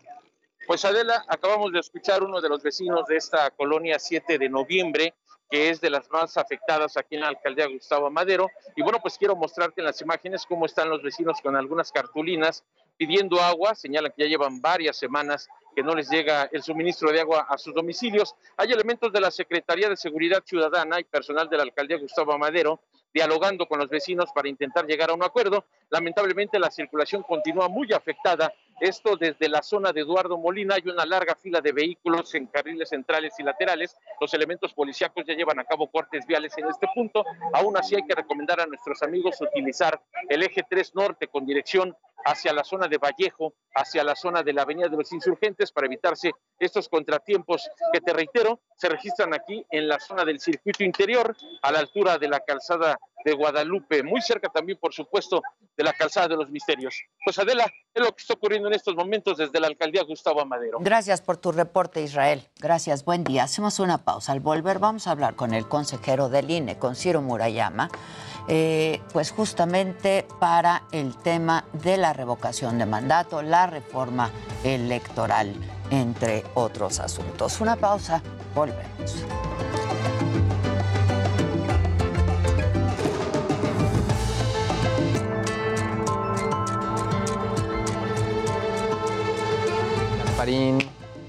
A ver, ¿qué pasa con la banda hoy, eh? Anda muy en el sorteo. Mira, Ay, Sí, es que ahorita es. es un Gasparín. Adela le hizo como cuando conoces un bebé que, que no se te hace tan Sí, bonito. Ay, ay, míralo. Está calientito. Ay, qué rico huele. Está curioso. Ay, qué. Qué rico huele. Aquí está. Lo pueden ver mejor. Igual ya lo mandó Luis a cabina. ¿Y cómo se llama? Sab- eh, no, la F. Se me va a quedar anterior. Así acaba de arrancar. Está Idris Elba con ella, que no sé quién sea, la verdad. Pero ahorita lo están. Ahorita ahorita acá- acaba de terminar Jan Infantino de dar su. Y así se llama. La F. Eh, La EP, ¿no? La F. La Eb. La Eb. ¿Qué dices que significa? Jugador super hábil. Uy, la Eb. Que el Gasparín es esto que se ponen sobre la cabeza. O sea, si te das cuenta, es eso. Es claro, Es es, eso, un su... turbante, No, bueno. Es Gasparín disfrazado. Pero, que- la pero es eso. kefía se llama. No sé cómo se llama. ¿Ca- ¿Kefía? Kefía. Kefía. Ok. Así se llama. Eso no sé qué es. ¿eh? Y sí. ¿Qué es fía eso. se ve? Ahí está, mira. Es eso. Es justamente la kefía. Ah, pues sí. Ahí va con- corriendo con su... Pero ya salieron varios memes. ¿Qué quieres decir? ¿Que huele rico? Que huele rico. Huele rico, sí, qué padre. Ajá, ya, ya. ¿La van a cantar ahorita? Sí, ahorita. desde ¿Ya estamos al aire? ¿eh? ¿Ya ¿Qué? estamos? ¿Ya estamos al aire? ¿Estamos al aire? ¿Es en serio? ¡No manchen! ¡Avisen! Por eso dije, voy a tener a ¿Ya bien estás preguntar. grabando? Voy a tener a bien preguntar. Híjoles, pues una disculpa, ¿no? Sí, la verdad es que yo- Pensamos que estábamos al aire. Oigan, este, rápidamente nos vamos a enlazar vía Zoom, tel- vía telefónica con Ciro Murayama, consejero electoral del INE. ¿Cómo estás, Ciro? Me da gusto saludarte. Hola Adela, qué gusto, el gusto es mío. I- día. Igualmente, igualmente. Oye, pues este, ¿qué? Como a nueve días, ¿no? De la de la consulta de revocación de, de mandato. ¿Cómo, ¿Cómo ves cómo ha sido todo el camino y cuál sería, pues, un primer balance de, de esto? Pues mira, estamos como bien dices ya este, a muy pocos días, es el domingo 10 de, De abril. cuando se va a celebrar este ejercicio y por un lado vamos muy bien porque la ciudadanía respondió como suele hacerlo de manera muy responsable, muy comprometida a la invitación del INE para que eh, instalaran las casillas. Eh, visitamos a casi siete millones de personas, invitándoles a ser funcionarios de casilla. Ya tenemos eh, prácticamente al doble de los ciudadanos que necesitaríamos para instalar las mesas y reciban a sus vecinos, les entreguen las papeletas, luego cuenten los votos, llenen las actas, es decir, va a volver a ser un ejercicio ciudadano auténtico y eso contrasta con lo que hemos tenido en materia de incumplimiento y violación a la norma desde el poder y el gobierno, porque ya llevamos más de 20 medidas cautelares emitidas por el INE al presidente, a distintos gobernadores y gobernadoras, la jefa de gobierno, legisladores, que pues han estado entrometiéndose, haciendo eh, campaña a favor del presidente en este ejercicio donde pues la constitución que por cierto aprobaron los propios legisladores de Morena establece que los servidores públicos no deben intervenir, no deben interferir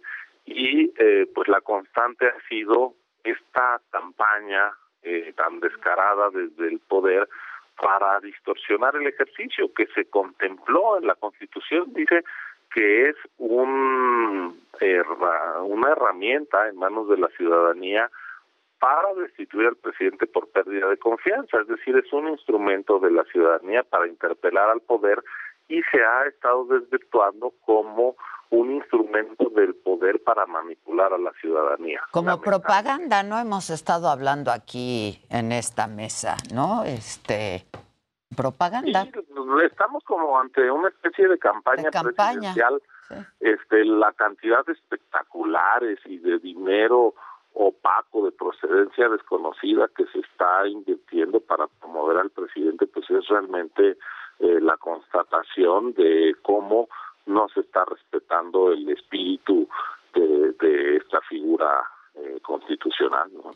Ahora, lo que ha sido una constante también, eh, pues en todas estas semanas, meses, ya diría yo, Ciro, es pues este ataque desde Palacio Nacional al Instituto Nacional Electoral. Y pues sí, además De, dañar el ejercicio ciudadano, esta eh, eh, se está usando la revocación como una trampa hacia el INE para dañar su credibilidad porque pues, como todo el mundo sabe se eh, hizo el mayor recorte presupuestal en la historia al INE justo ahora que había una votación nacional que eso es lo que es la revocación de mandato y entonces eh, se le castiga financieramente para al mismo tiempo acusarlo de no poner todas las casillas, es decir, estamos ante una narrativa un tanto perversa, pero también pues muy fácil de desenmascarar desde el poder para minar la autoridad electoral. Y a mí me preocupa que todas estas cosas que estamos viendo, que no le dan dinero al INE para quitarle las suficientes casillas, se le ataca el presidente y su gente más cercana se saltan las restricciones constitucionales, creo que se está utilizando como un ensayo de cara a lo que puede ser la elección de 2024, en donde pues vamos a estar en peligro si el presidente eh, decide dinamitar a un árbitro electoral imparcial. Entonces hay que evitarlo. La verdad es que eh, México se merece tener elecciones genuinas, tener una institución electoral que no esté al servicio de ningún partido político y por supuesto tampoco del gobierno en turno, porque cuando el árbitro electoral respondía a las órdenes del presidente, pues lo que teníamos era simulación de elecciones, como en 1988. Entonces, eh, pues creo que este debe ser un llamado de atención a la ciudadanía para defender lo que tanto tiempo nos costó, nos costó construir. Ahora, este, Ciro, ahora pasamos, si quieres, a la reforma electoral que tiene que ver con esto. Nada más dime, ¿qué esperan de esta consulta? ¿Esperan mucha participación? ¿Qué es lo que esperan? Mira, eh, nosotros ya, eh, como te decía, hemos tenido muy buena respuesta de la ciudadanía, entonces vamos a instalar las 57 mil casillas previstas. Eso implica que en el 82% de los lugares donde se instalaron casillas en la elección de 2021, la elección intermedia, va casillas. Eh, como todo el mundo eh, recordará cuando va a votar, eh, hay lo que se llama la casilla básica antigua, es decir, varias casillas y se va dividiendo eh, a la gente según eh, la letra de su apellido para que pueda votar.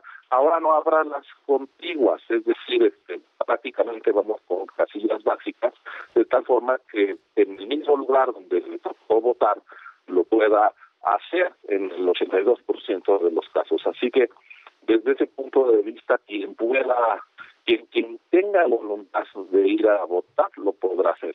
Eh, ahora la Constitución establece que si eh, se celebran estos ejercicios debe de votar al menos el 40% del padrón. Hablando de 37 millones 129 mil ciudadanos para que esto sea vinculante, para que tenga efectos jurídicos. Así que la propia Constitución contempla que si la gente decide no participar, eso va a tener un peso eh, y va a incidir en el resultado, a diferencia de cuando elegimos a nuestros representantes y gobernantes, que solo cuenta eh, la gente que va a votar y quien se abstiene, de hecho, pues deja en manos de otros la decisión de quién va a salir electo.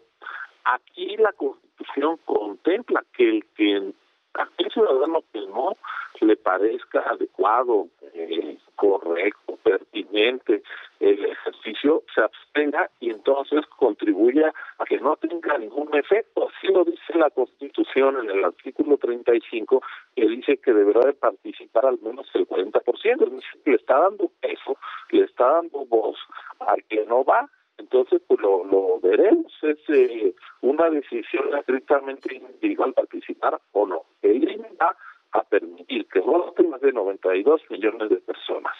¿Cuánta gente participará? Pues eso está en manos de la ciudadanía y nosotros el domingo 10, hacia las 10 de la noche, a través de un conteo rápido, vamos a decir cuál fue el porcentaje de gente que estuvo a favor de que se fuera el presidente, cuál es el porcentaje a favor de que se quede y cuál es el porcentaje de participación, si esto tuvo algún sentido o no. Ya. Este, ahora me decías, se requiere del 40% por lo menos del padrón para que sea vinculante. ¿Tendría efecto en esta administración? Si llegara a pasar del 40%. Este, no. o sea, de acuerdo a la Constitución, eh, a la reforma que se hizo, lo, lo pregunto porque este, pues tocaría hasta la próxima, ¿no? A ver, eh, tienes razón, es una pregunta muy pertinente, porque en 2018 fuimos a votar por un presidente eh, que tenía un mandato hasta el último día de septiembre de 2024, por cinco años y diez meses fue electo. Pero la reforma constitucional que incluyó la revocación de mandato y que se publicó en diciembre de 2019 en un transitorio permitió que este ejercicio se le aplicara al presidente ya electo. Entonces, este, yo estoy de acuerdo contigo que es una forma un tanto retroactiva de aplicar una disposición constitucional, pero la pusieron los legisladores en la Constitución, así que sí, si hay más de 37 millones de votos y la mayoría de, más de la mitad de esos 37 millones dice que se tiene que ir el presidente, pues tendrá que dejar el cargo, y de acuerdo a la constitución no habría elecciones, eh, paradójicamente sería otra persona designada por el Congreso, donde tiene mayoría morena, quien se ocupe de la presidencia y la elección presidencial pues va a seguir siendo el, el primer domingo de junio de 2024. Entonces, pues sí es un ejercicio que que no implicaría la posibilidad de, adelantar la elección. Mm, ya. Oye, este, bueno, y a propósito de esta eh, reforma electoral, en los términos en los que se plantea, ¿cómo, cómo la evalúas, pues? Mira, yo creo que tiene dos dislates mayores. Uno es eh, la la intención de que los consejeros electorales sean electos. Bueno, o eres o eres jugador.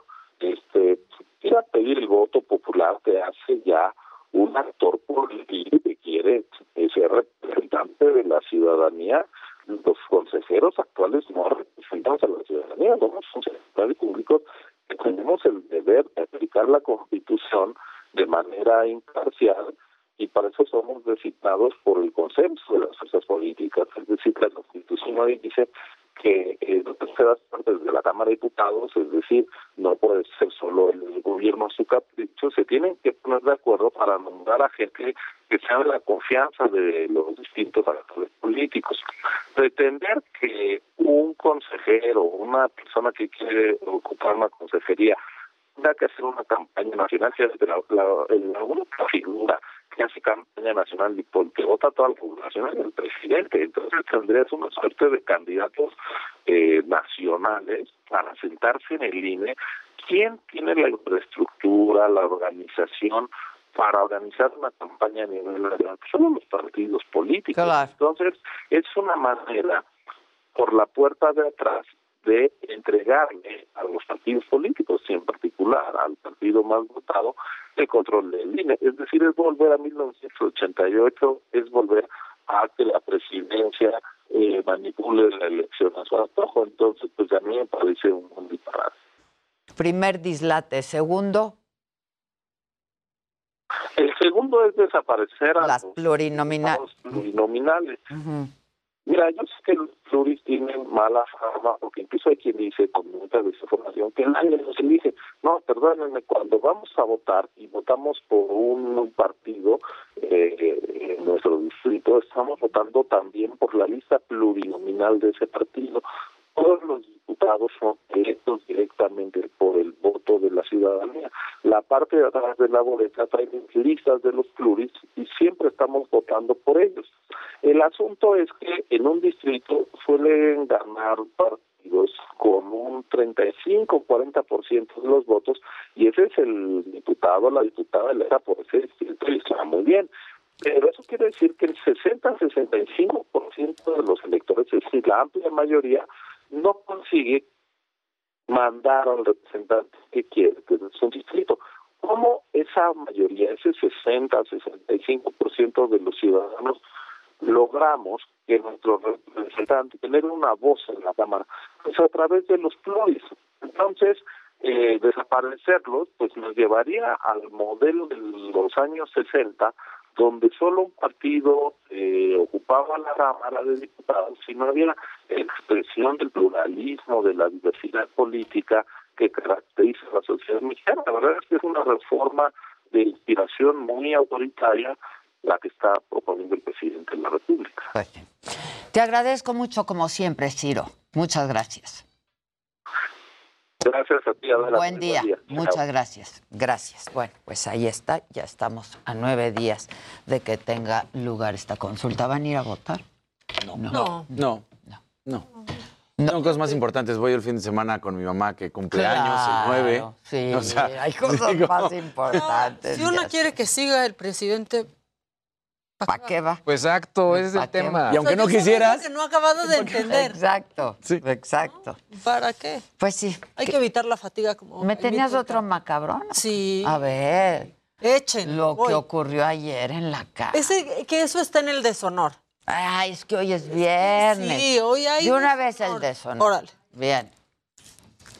Échenlo. Bien.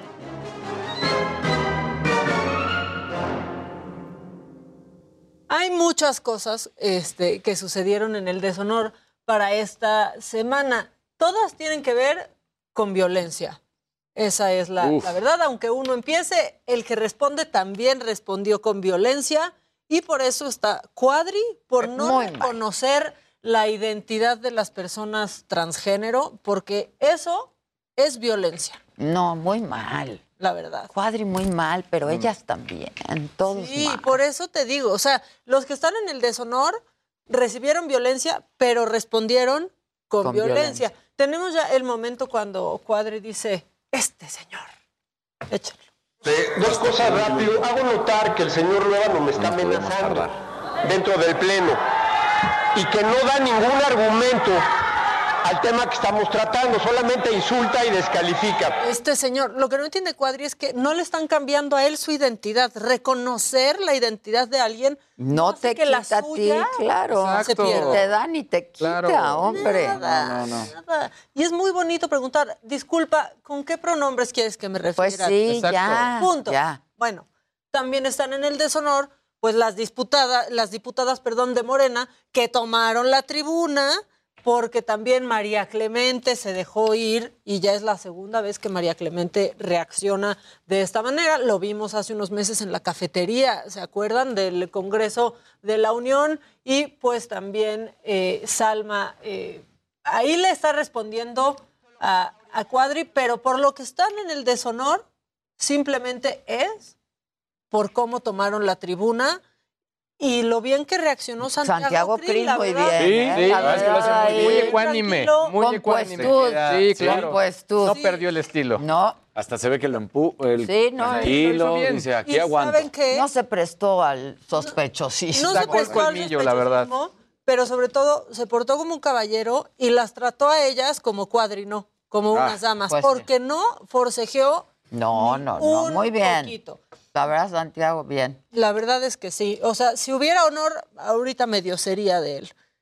Otros que están en el cuadro de deshonor, y por eso les digo que son, o sea, recibieron violencia, pero respondieron eh, también los, los, pues los que fueron atacados respondieron también con violencia. Está Chris Rock por burlarse de una condición médica de alguien. Merece el deshonor. Esa es la verdad. Y también está Will Smith por responder con violencia a lo que hizo Chris Rock. O sea, igual de impresentables ambos dos en nuestro... Y yo creo que... Uno peor que otro, ¿eh? Yo creo que Sí. como el otro Uno día- peor que otro. Como el otro día decía Sade, porque eh, muchos podrán decir, pero es que Chris Rock no sabía, igual y nada más la vio rapada. Por eso no te burlas de la persona. Claro, Claro, por sí, cómo sencillo. se mira, ¿qué más da?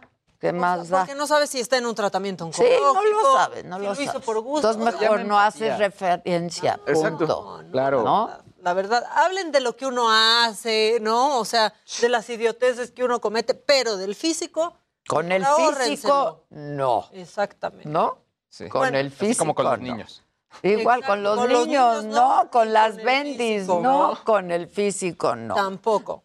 Y Morena está también, los diputados de Morena, pues que denunciaron ante el INE a los famosos, este, por violar la veda electoral. Y es un chiste de los malos. Claro. Porque justo ellos están peleando contra la veda electoral.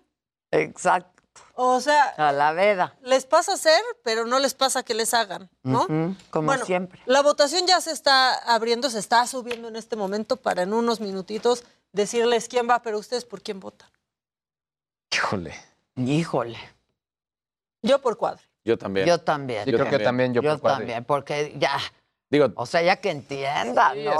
sí ahora parte. sí ya siéntese, señor, Ya usted. Porque más, O mira, sea, lo de Chris Rock y todo eso está feo, pero ya hablamos a hablar de otra manera. Eso es Estados Unidos, aquí es México. Y que Exacto. Cuadri sea una persona que está... No, No, no, y no. además también cuando estuvo en campaña vendió una imagen muy progresista y este tipo de cosas como que no hacen match con todo lo que en su momento prometió. Y no está atacando solamente a dos personas al no reconocer su A toda una comunidad. A toda la comunidad. Sí, claro. Claro. Que aparte. Y ya se le echó encima, ya se le habían echado encima. o sea, Aquí hemos tocado el tema de, por distintas ocasiones y, por ejemplo, de, lo, de amigos que se han acercado, lo que sí es, están viviendo un momento de violencia muy fuerte. pues como Muy, muy no. Claro. Pues, Muy ¿cómo no? fuerte en redes sociales y entonces ya uno les pregunta, ¿y tú qué eres, hombre o mujer? ¿Y a ti cómo te hablo? Y es biología. Cada quien. Claro, ya. Reconocer ¿Qué más les no- da? No te hace parte de esa comunidad, simplemente Ya. te hace una persona respetuosa. Prudente y respetuosa. y- Pues Claro. ahí está el, el cuadro para que... Yo por cuadri, ¿cómo va? Yo lo acabamos No que de queramos. subir. No, Sí, la no, verdad pero, pero, pero- Cuadri, sí. Lo estamos subiendo, pero en unos minutitos ya vamos a tener un previo. Se me olvidó pasar los datos. Se me olvidó pasar los datos a mí. Pero está el de Sonora y ahorita ya pueden votar. Aunque, híjole, En el Twitter Morena Adela. denunciando también a los famosos ¿Eh? Que en tu Twitter pueden votar. En mi Twitter. Adela Micha. en ahí. unos segundos. Hoy pone aquí Carlos Juan que lo de Will Smith se va a hablar por décadas y creo que Ah, no, tiene eso razón. ya. Ah, claro. ya, o sea, Ay, no, y hay una cosa. No, y va a cambiar los de- protocolos también. Quién sabe cómo vayan a cambiar Pues las te- ceremonias, pero de todos modos, si te sujetas al guion y se acabó. Porque Van a yo- tener que firmar documentos. Yo, no sé si eso era parte del guion Que no o improvisen. improvisó, quién sabe. Que no se pongan creativos. Por cierto, alguien se tatuó ya la cachetada. No es cierto. O Cuando piensen que ustedes hacen idioteces, piensen que una persona en el mundo decidió Tatuarse. tatuarse ese. No, ma. ¿Quieren ver cómo quedó el tatuaje? A ver. ¿Lo tienen? Miren. Ay, no. ¿Por qué se hacen ¿Y eso brilla? en sus cuerpos? No, eso es edición de, Ah, yo te iba a video decir. que subieron. ¿Para qué hacen eso en sus cuerpitos? Tatuado, o sea, no, por lo menos ya nadie le va a preguntar qué significa tu tatuaje. O sea, ya Exacto. todos vamos a ver, pasó en Nueva Jersey. No sabemos quién es el tatuado, pero el tatuador es Oscar Aguilar. O sea, pues tiene me quedó oferta. bonito. ¿Eh? Que tiene oferta de la Exacto, cachetada, exacto. ¿Quieres cachetada? Dos por uno. Exacto. Pues ahí está. Pues muy bien. ¿Tú qué más nos tienes? tenemos los ¿Cómo va el memes. sorteo? Perdón. Ahí te va, hasta Ahí vamos hasta- a los memes, ¿no? Exacto. Y ahorita nos hablas de los...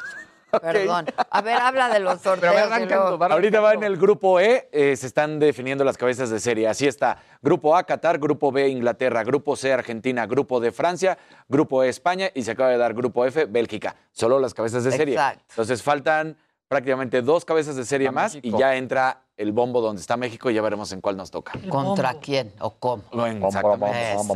Ahí viene, ahí viene. Uy. Va a salir así de que Portugal, este, Francia. ¿Francia está en el mundial? Francia está en el Mundial como cabeza de serie. ¿Cómo, ¿Cómo dice la canción? Aya, aya. Ay, Aya, ay, aya. Aya, aya. ay, ay, ay, ay. Oye, Ay, ajá. este meme Luis no lo tiene. A Entonces, ver. que antes de que entre el semenario, Está bueno, ¿qué te parece? O sea, no nos tardamos No los lo mexicanos ni un segundo. Eh, no, pero acaba de salir. Salí, acaba de Es un no, breaking news. Y, y ya lo tiene Jerry, entonces mira. Viene. Breaking meme. Ah, bueno. está Ah, bien. Oh, ¿Qué- O sea que sí es nuevo ¿Qué sí por lo tenemos? mismo ¿Qué, es tan nuevo que, que- Exacto, exacto, exacto. ¿Eh? Es nuevo y por lo mismo se toma. que es tan nuevo que se está descargando? Ok. Y el semenario. Está rendereando. Ahí está, míralo. Mira. Te llamaré Gasparín. Gasparín. Se parece a Gasparín. Sí. o sea, tiene una cara muy preciosa. Sí. Son los ojos, o sea, ponle esos ojitos Los a- a, a ojotes otro. árabes, así bien preciosos. Le falta un delineadito. Exacto. Nada más penetrante. Con sus galavías. Que se los tatúen. ¿Cómo ¿Se acuerdan cuando venía el, el árabe más guapo del mundo y todos Ah, enloquecían? Yo me lo llevaron al noticiero, me lo llevaron al noticiero y lo ent- sí, está- estaba guapísimo. Ojo delineado. Ojo, de, claro, con quejel. No, Pero a ver, ¿para ti es el árabe más guapo que habías conocido Ay, hasta ese no, momento? tampoco, tampoco, pero, pues, Pero lo guapo. encontraron, Lo o se lo encontraron. trajeron. La tierra de los... Hubiéramos Claro. la, la canción esta del mundial, la del. Ahí está. Míralo. ¿Cómo se llamaba? Ay, no se ve muy guapo. Ahora sí, ahí ya... Ah, sí, este, ahora ya pasó el tiempo y dices, ay, no. ¿Qué? Por favor, o sea, ¿él a qué se dedicará No, pero hoy? sí, era, sí, yo lo guapo. vi aquí cer- de cerquita. Los ojitos. Ah, Sí, guapo profesional. Guapísimo, guapísimo. Vamos con el semenario. Vamos con los memes. Por fin es viernes y llegaron los mejores memes de la semana. Afortunadamente la semana no terminó con nosotros y como festejo aquí están los mejores memes. ¡Qué emoción, qué emoción, qué emoción! Desde nuestro amor por los tacos, la calificación de México al Mundial y el altercado en los Oscars. Ahora sí viene lo chido. Ayer fue el día del taco y por eso celebramos con nuestro taquero favorito. Comimos varios aunque estuviéramos a dieta y algunos encontraron al amor de su vida con unos de lengua.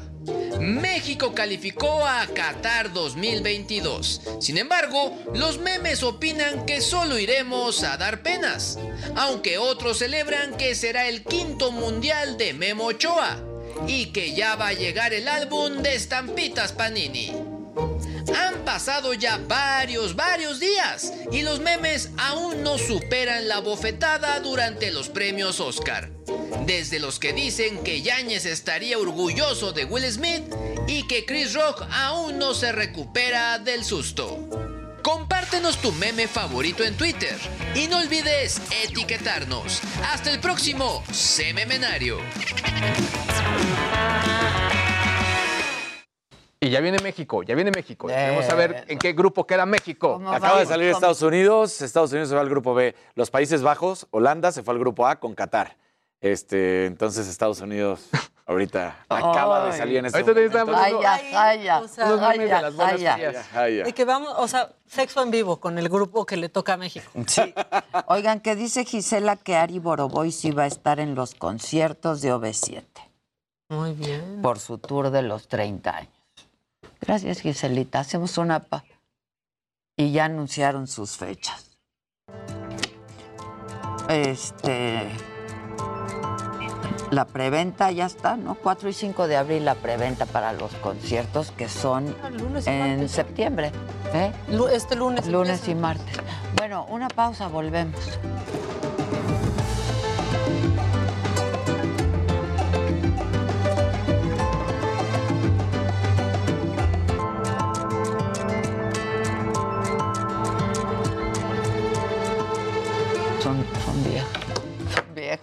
Ahora sí ya estamos al aire. Ahora sí, ya estamos al aire.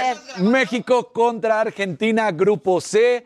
México está en la posición 3 del grupo C. ¿Por qué también se tiene que poner las posiciones? Porque es eh, cómo se van a ir enfrentando, quiénes Claro. van primero en, Las en llaves. el orden, ¿no? Exactamente las llaves. Muchas gracias. Entonces, un recuento rápido. Grupo A, Qatar y Holanda. Grupo B, Inglaterra y Estados Unidos. Grupo C, México y Argentina. Grupo D, Francia y Dinamarca. Grupo E, España y Alemania. Grupo F, Bélgica y Croacia. Grupo G, Brasil. Y bueno, contra Suiza. Y Grupo H, Portugal y Uruguay. Así van hasta ahorita estos grupos. Todavía faltan. Ahí va. Ahí va una pelotita del A ver, bombo número póngale. 3. Ahí va el bombo número ¿Quién 3. se lleva el avión? Ah, no, no es esa, ¿verdad? Ahí se El está señor que está haciendo eso No, se lo saludando. podría llevar. Sí, Fíjate. lo podría pagar. ¿Qué ¿Irán? dice? Irán, Irán, Irán. Irán va, ¿Que nos tendría que ir al Irán? grupo A. Ah. Y a la posición, ahorita nos van a decir cuál. Qué guapa ella, oigan. Sí. Y ahí están diciéndonos que Irán se pone en la posición. Irene. Irene. Irene Irán está en el B, ¿no? Ajá. Ok. Pero es No, Dos- o sea, dos tiene o que ir al grupo A y, que el- ver la y a la posición. Ahorita nos dicen. Orosus. Ahí como que se nos medio atrasó, pero bueno, están abriendo el, el- B2. B2, ahí está, B2. Ese grupo B2 es B2. el re- Inglaterra, La Irán. Estados Unidos. No, ese no queremos eso.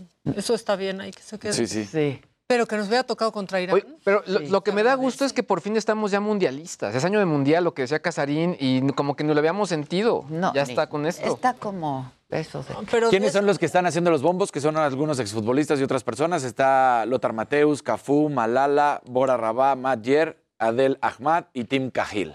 Tim Cahill, perdón.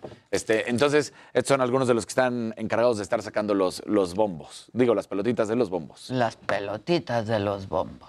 Ahora No va. se puede pedir cambio de grupo, dice. Que la pasen a una del B a la. Voy a No, mandar. te acuerdas, no, no me dejes en el C. Yo siempre quería estar en el Al grupo especial. el C o en el D. Vas a- estás Era en lo más divertido. Si te atrasabas tantito, te mandaban al Special English. Eh, ah, ¿Por sí. qué no hacía uno que vaya tantito atrasado? Exacto. Híjole. Ojalá Messi le meta un baile a México. ¿Por qué son así? Están No, no, diciendo aquí en el chat. Qué barbaridad. Oigan, este. ¿Qué? Vamos a seguir así viendo a ver qué yo pasa. le voy campechaneando, Ok, que va. Yo, yo estoy al No, pendiente. lo que Es- pasa es que, bueno, pues no, no, está bien. Tú dime. Está Yo tengo bien. A ver. ¿Quieren? Yo te tengo info, yo lo que tú me Pues pidas. lo que quieran, muchachos. Vamos, Lo que vamos quieran, a, ver. ¿Qué A ver, nos lo echamos, nos lo echamos, porque si usted es un padre de familia, como Luis G.I.G., cuyos hijos ya están en edad de pedir cosas, ¿no? Y piden bastante, Mucho. este es, pues, un consejo que les damos en Me lo dijo Adela, porque nos importa la economía familiar. Ajá. Estamos comprometidos con ello, entonces puede hacer esto el fin de semana en una plaza comercial con su bendición.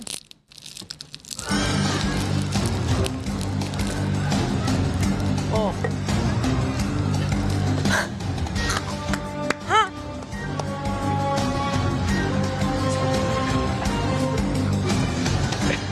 Yo sí he llegado a hacer eso. Trusco, listo. Y he llegado a hacer eso. Así de, por allá es la juguetería, por allá no nos vamos. Nadie se enteró, nadie lo vio. Este. No, Polo- Uy, no. Polonia. Polonia, Era la revelación, Argentina, México. No, no, no. Polonia con Lewandowski, que es ahorita uno de los mejores delanteros. Es, es brutal, juega en el Bayern München y varios otros jugadores, pero bueno, ese es como que el emblemático, ¿no? De Polonia. Entonces, Argentina, Polonia, México. Esto se está poniendo color de hormiga para la selección azteca. Híjoles. Tocó No, en el no. grupo O sea, que polaco. ¿eso qué significa? ¿Que vamos a jugar primero con...? Eh, primero estaríamos jugando, yo creo, con Argentina, Con justamente, Argentina. porque es 1-3. Exacto. Y luego 2-4 y luego ya de ahí vendría el, el- yo creo que sería... La llave. Nos tocó el aire, la llave. aire polaco. El aire sí. polo. O sea, pongan usted, perdemos con Argentina, Y luego nos toca empatamos Pol- con Polonia y le ganamos al de ahorita que sea uno ese- No, no, no. No, no, está... Híjole. Vamos, vamos con, con Panamá. Oigan, pues estábamos eh, platicando del skip intro de Netflix. Está padre esa notita, ¿no? Está buena. Nosotros lo, lo hemos siempre le utilizado. Yo siempre, yo siempre le doy. O sea, Sí, y sobre sí. todo, lo- Nunca me la aviento. parte de la historia del ¿Sabes cuándo no te la brincas? Seguramente cuando te paras rapidísimo por más palomitas, Ah, papitas, sí, y ahí se sí. queda. Ahí sí, ahí sí la dejo Pero correr. dice aquí la gente de Netflix que 15% de las veces los suscriptores eh, de la plataforma avanzan manualmente las series en los primeros cinco minutos. Manualmente. De, de otra forma, utilizan el skip intro. Ah. Y sobre todo lo hicieron eh, pensando en, en este tema de ahorrar tiempos, ¿no? De pronto, igual son unos segundos, pero lo utilizas. Eh, lo que se menciona es que los suscriptores en conjunto han ahorrado 195 años. Está muy Tiempo acumulado Muy bien. de puro Oye, skip intro. Pero es que eso, otra vez, queremos la inmediatez. Claro, todo Ya. rápido. A mí, todo rápido. Sí, ya, todo sí, de una vez. inmediato. Yo siempre lo hago en todas. Ah, Hay una serie. Además te acostumbraron, bueno, nos acostumbró Netflix y entonces que de repente Pero ahora ¿para te qué diga... te dice skip intro? Pues skip intro. Claro. Yo hago lo que me digan. Incluso ¿no? ya esa frase ya es parte como de la cultura orga- organizacional de Netflix. El skip intro también ya lo utilizan dentro de sus campañas. No, bueno, Ah. y en WhatsApp, cuando alguien te escribe, le puedes decir... Skip intro. Skip intro, ya. Ya. No, Hola, lo que ¿cómo vas. Quiero decirte, skip intro. Ya, Sí, me sí, vas a pedir un favor, skip intro. Exacto, ya. ¿Qué necesitas? Sí. No, ya, dime qué necesitas. Tus papás bien. No, no, no, no. Skip intro. Ya, directo, directo. Lo que sí es un hecho es que, por ejemplo, ya hay series en, no sé, en, en Disney que las intros son muy cortas. O sea, duran dos segundos y aparece el botón skip intro. Pese a que sean tan cortitas. Y es- digo, ya mejor déjame. Pues sí, ya. Ya parece un rompecorte más que un intro. Claro, una intro, el la famoso verdad. rompecorte. Exactamente. Pero no tienen alguna que sí dejen. La- las de Game of Hay Thrones unas que me dejaba. gustan mucho. A mí sí, la de me- Succession me gusta. Las de Game of Thrones. Sí, Pero sobre todo porque la cambiaban de episodio tras música. episodio. Oye, ya la O sea, sí había algunas cosas No, que sí. en el eh, intro sí vas? había. La Es que- última, pero voy en el capítulo 2. Es que en Game of Thrones, por ejemplo, eh, si ya. veías la introducción, Ya. también era como una especie de, eh, pues, como de prólogo de lo que ibas a ver en el capítulo. Es- Sí, ahí claro. Sí, ahí sí yo la dejaba. Ahora, yo ya no puedo con que le vaya tan mal a Ken. Ah, bueno, es que. Es que Kendall, Sí, sí, de sí, verdad, dices, o sea, o sea, ya por no favor. Sí. Ya, Sí. Ya O sea, no puedo. Dices, Güey, ¿cómo? O sea, Y No, sí y va- y mejorando y le pasa algo.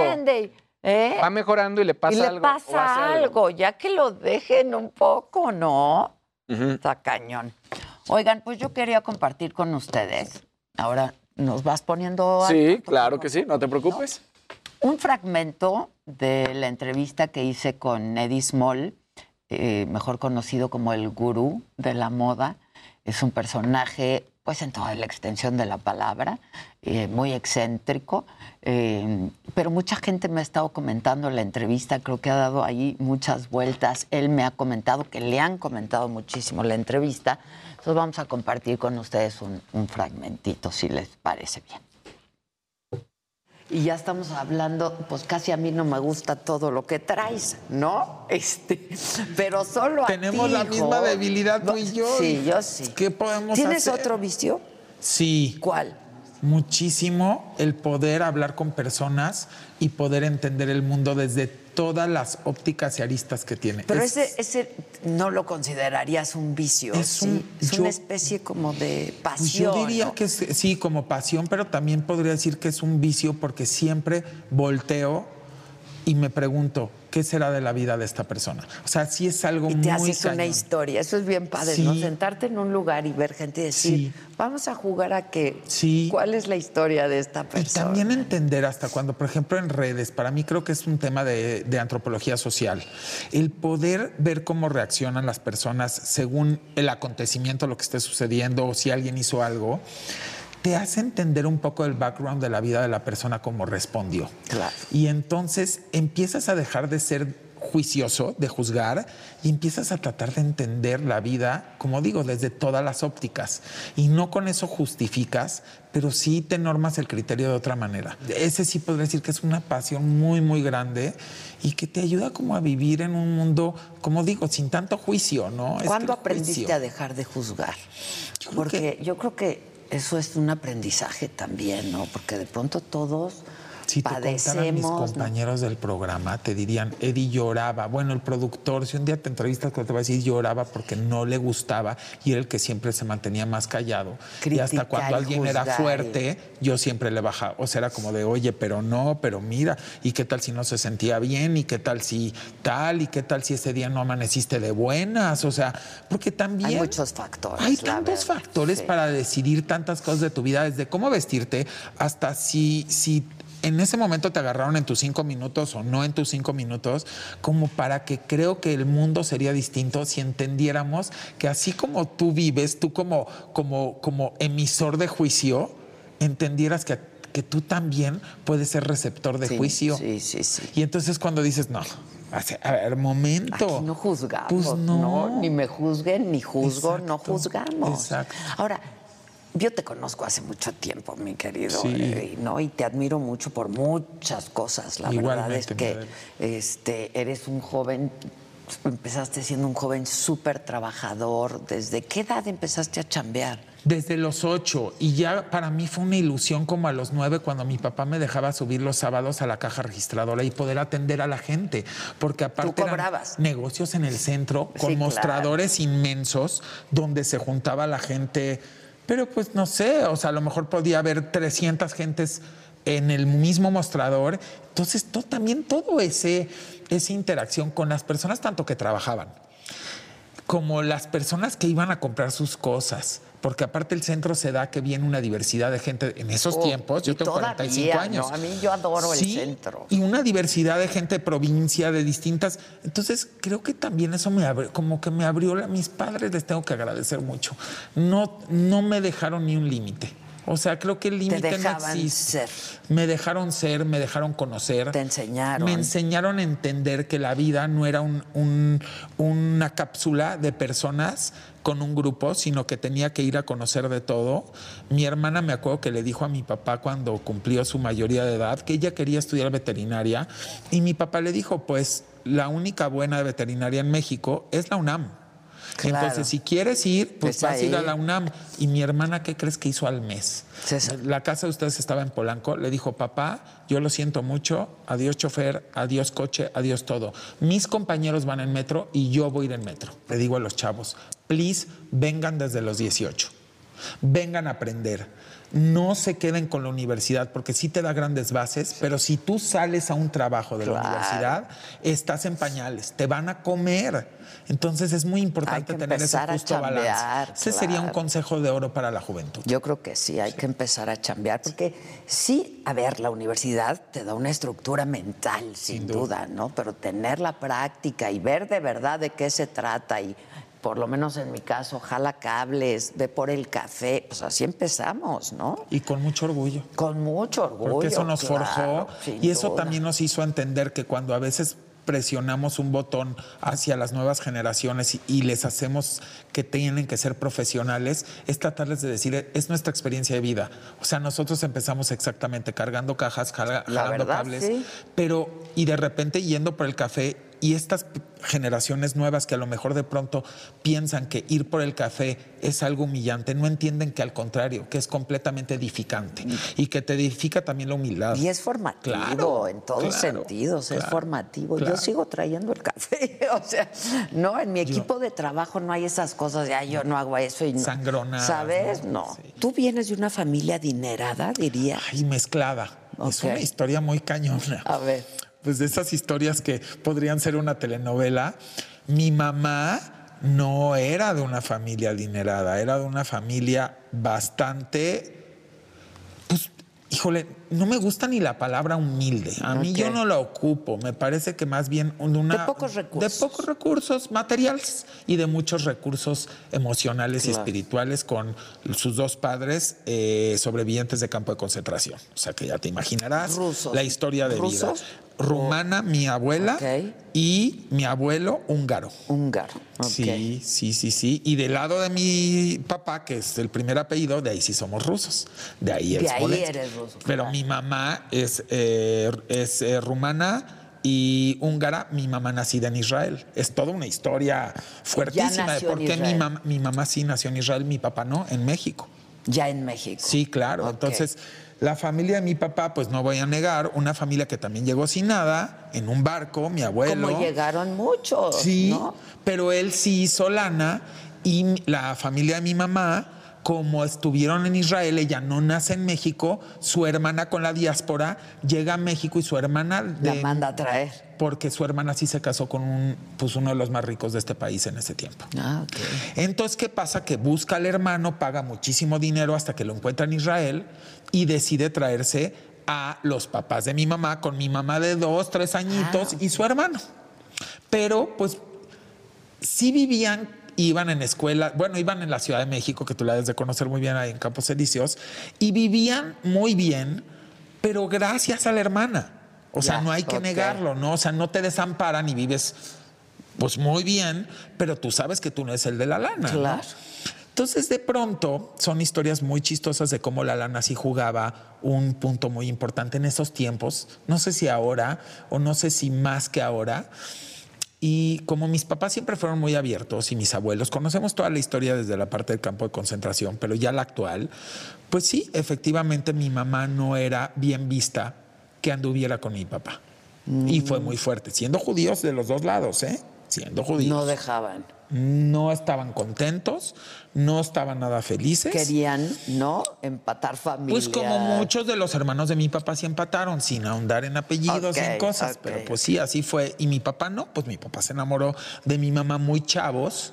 o sea, pero muy chavos, a los 15 años. Ah. Y, y, pues mi abuelo ejercía una gran presión. Mi abuela no, mi abuela era la más cool y sigo, y mi abuela no era apretada.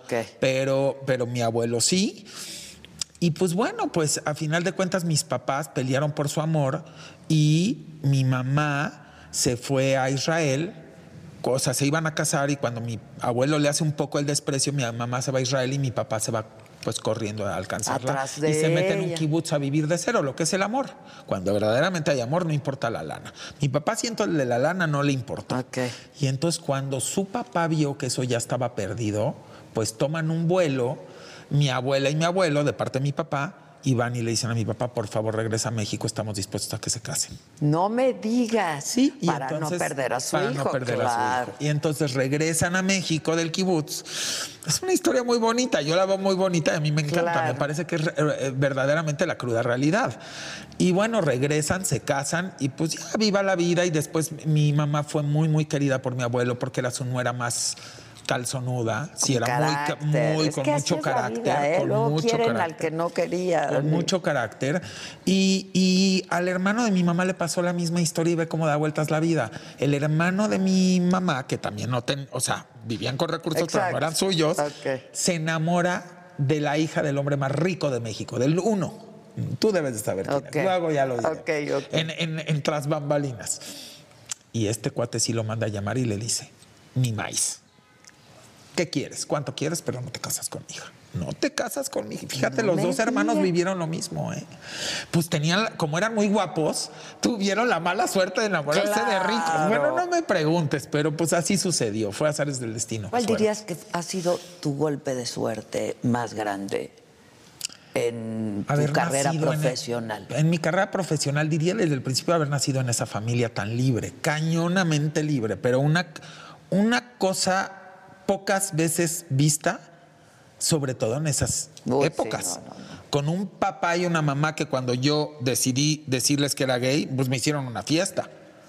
¿A qué edad les dices? Tarde, porque yo me iba a casar. Es otra historia.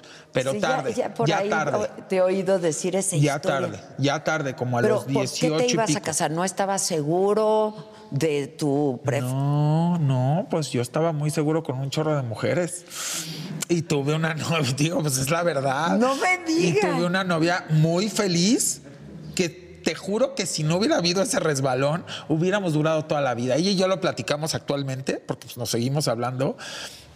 Hubiéramos durado ¿Pero toda la vida. Éramos perfect resbalón? couple. ¿Un, un güey? Ajá, ese fue el resbalón y yo me resbalé y entonces pues fui y le conté y luego ella me dijo, cásate conmigo, a mí no me importa y yo le dije, no, no porque yo cuando me quiera salir, no, y le dije, porque cuando me quiera salir, qué jodido para ti y para mis hijos futuros el que yo esté llevando una doble vida. Pero ese resbalón fue porque te gustó a alguien. Con un amigo que tenía novia y que para él también fue un resbalón, o sea, múltiple resbalón o, Ok.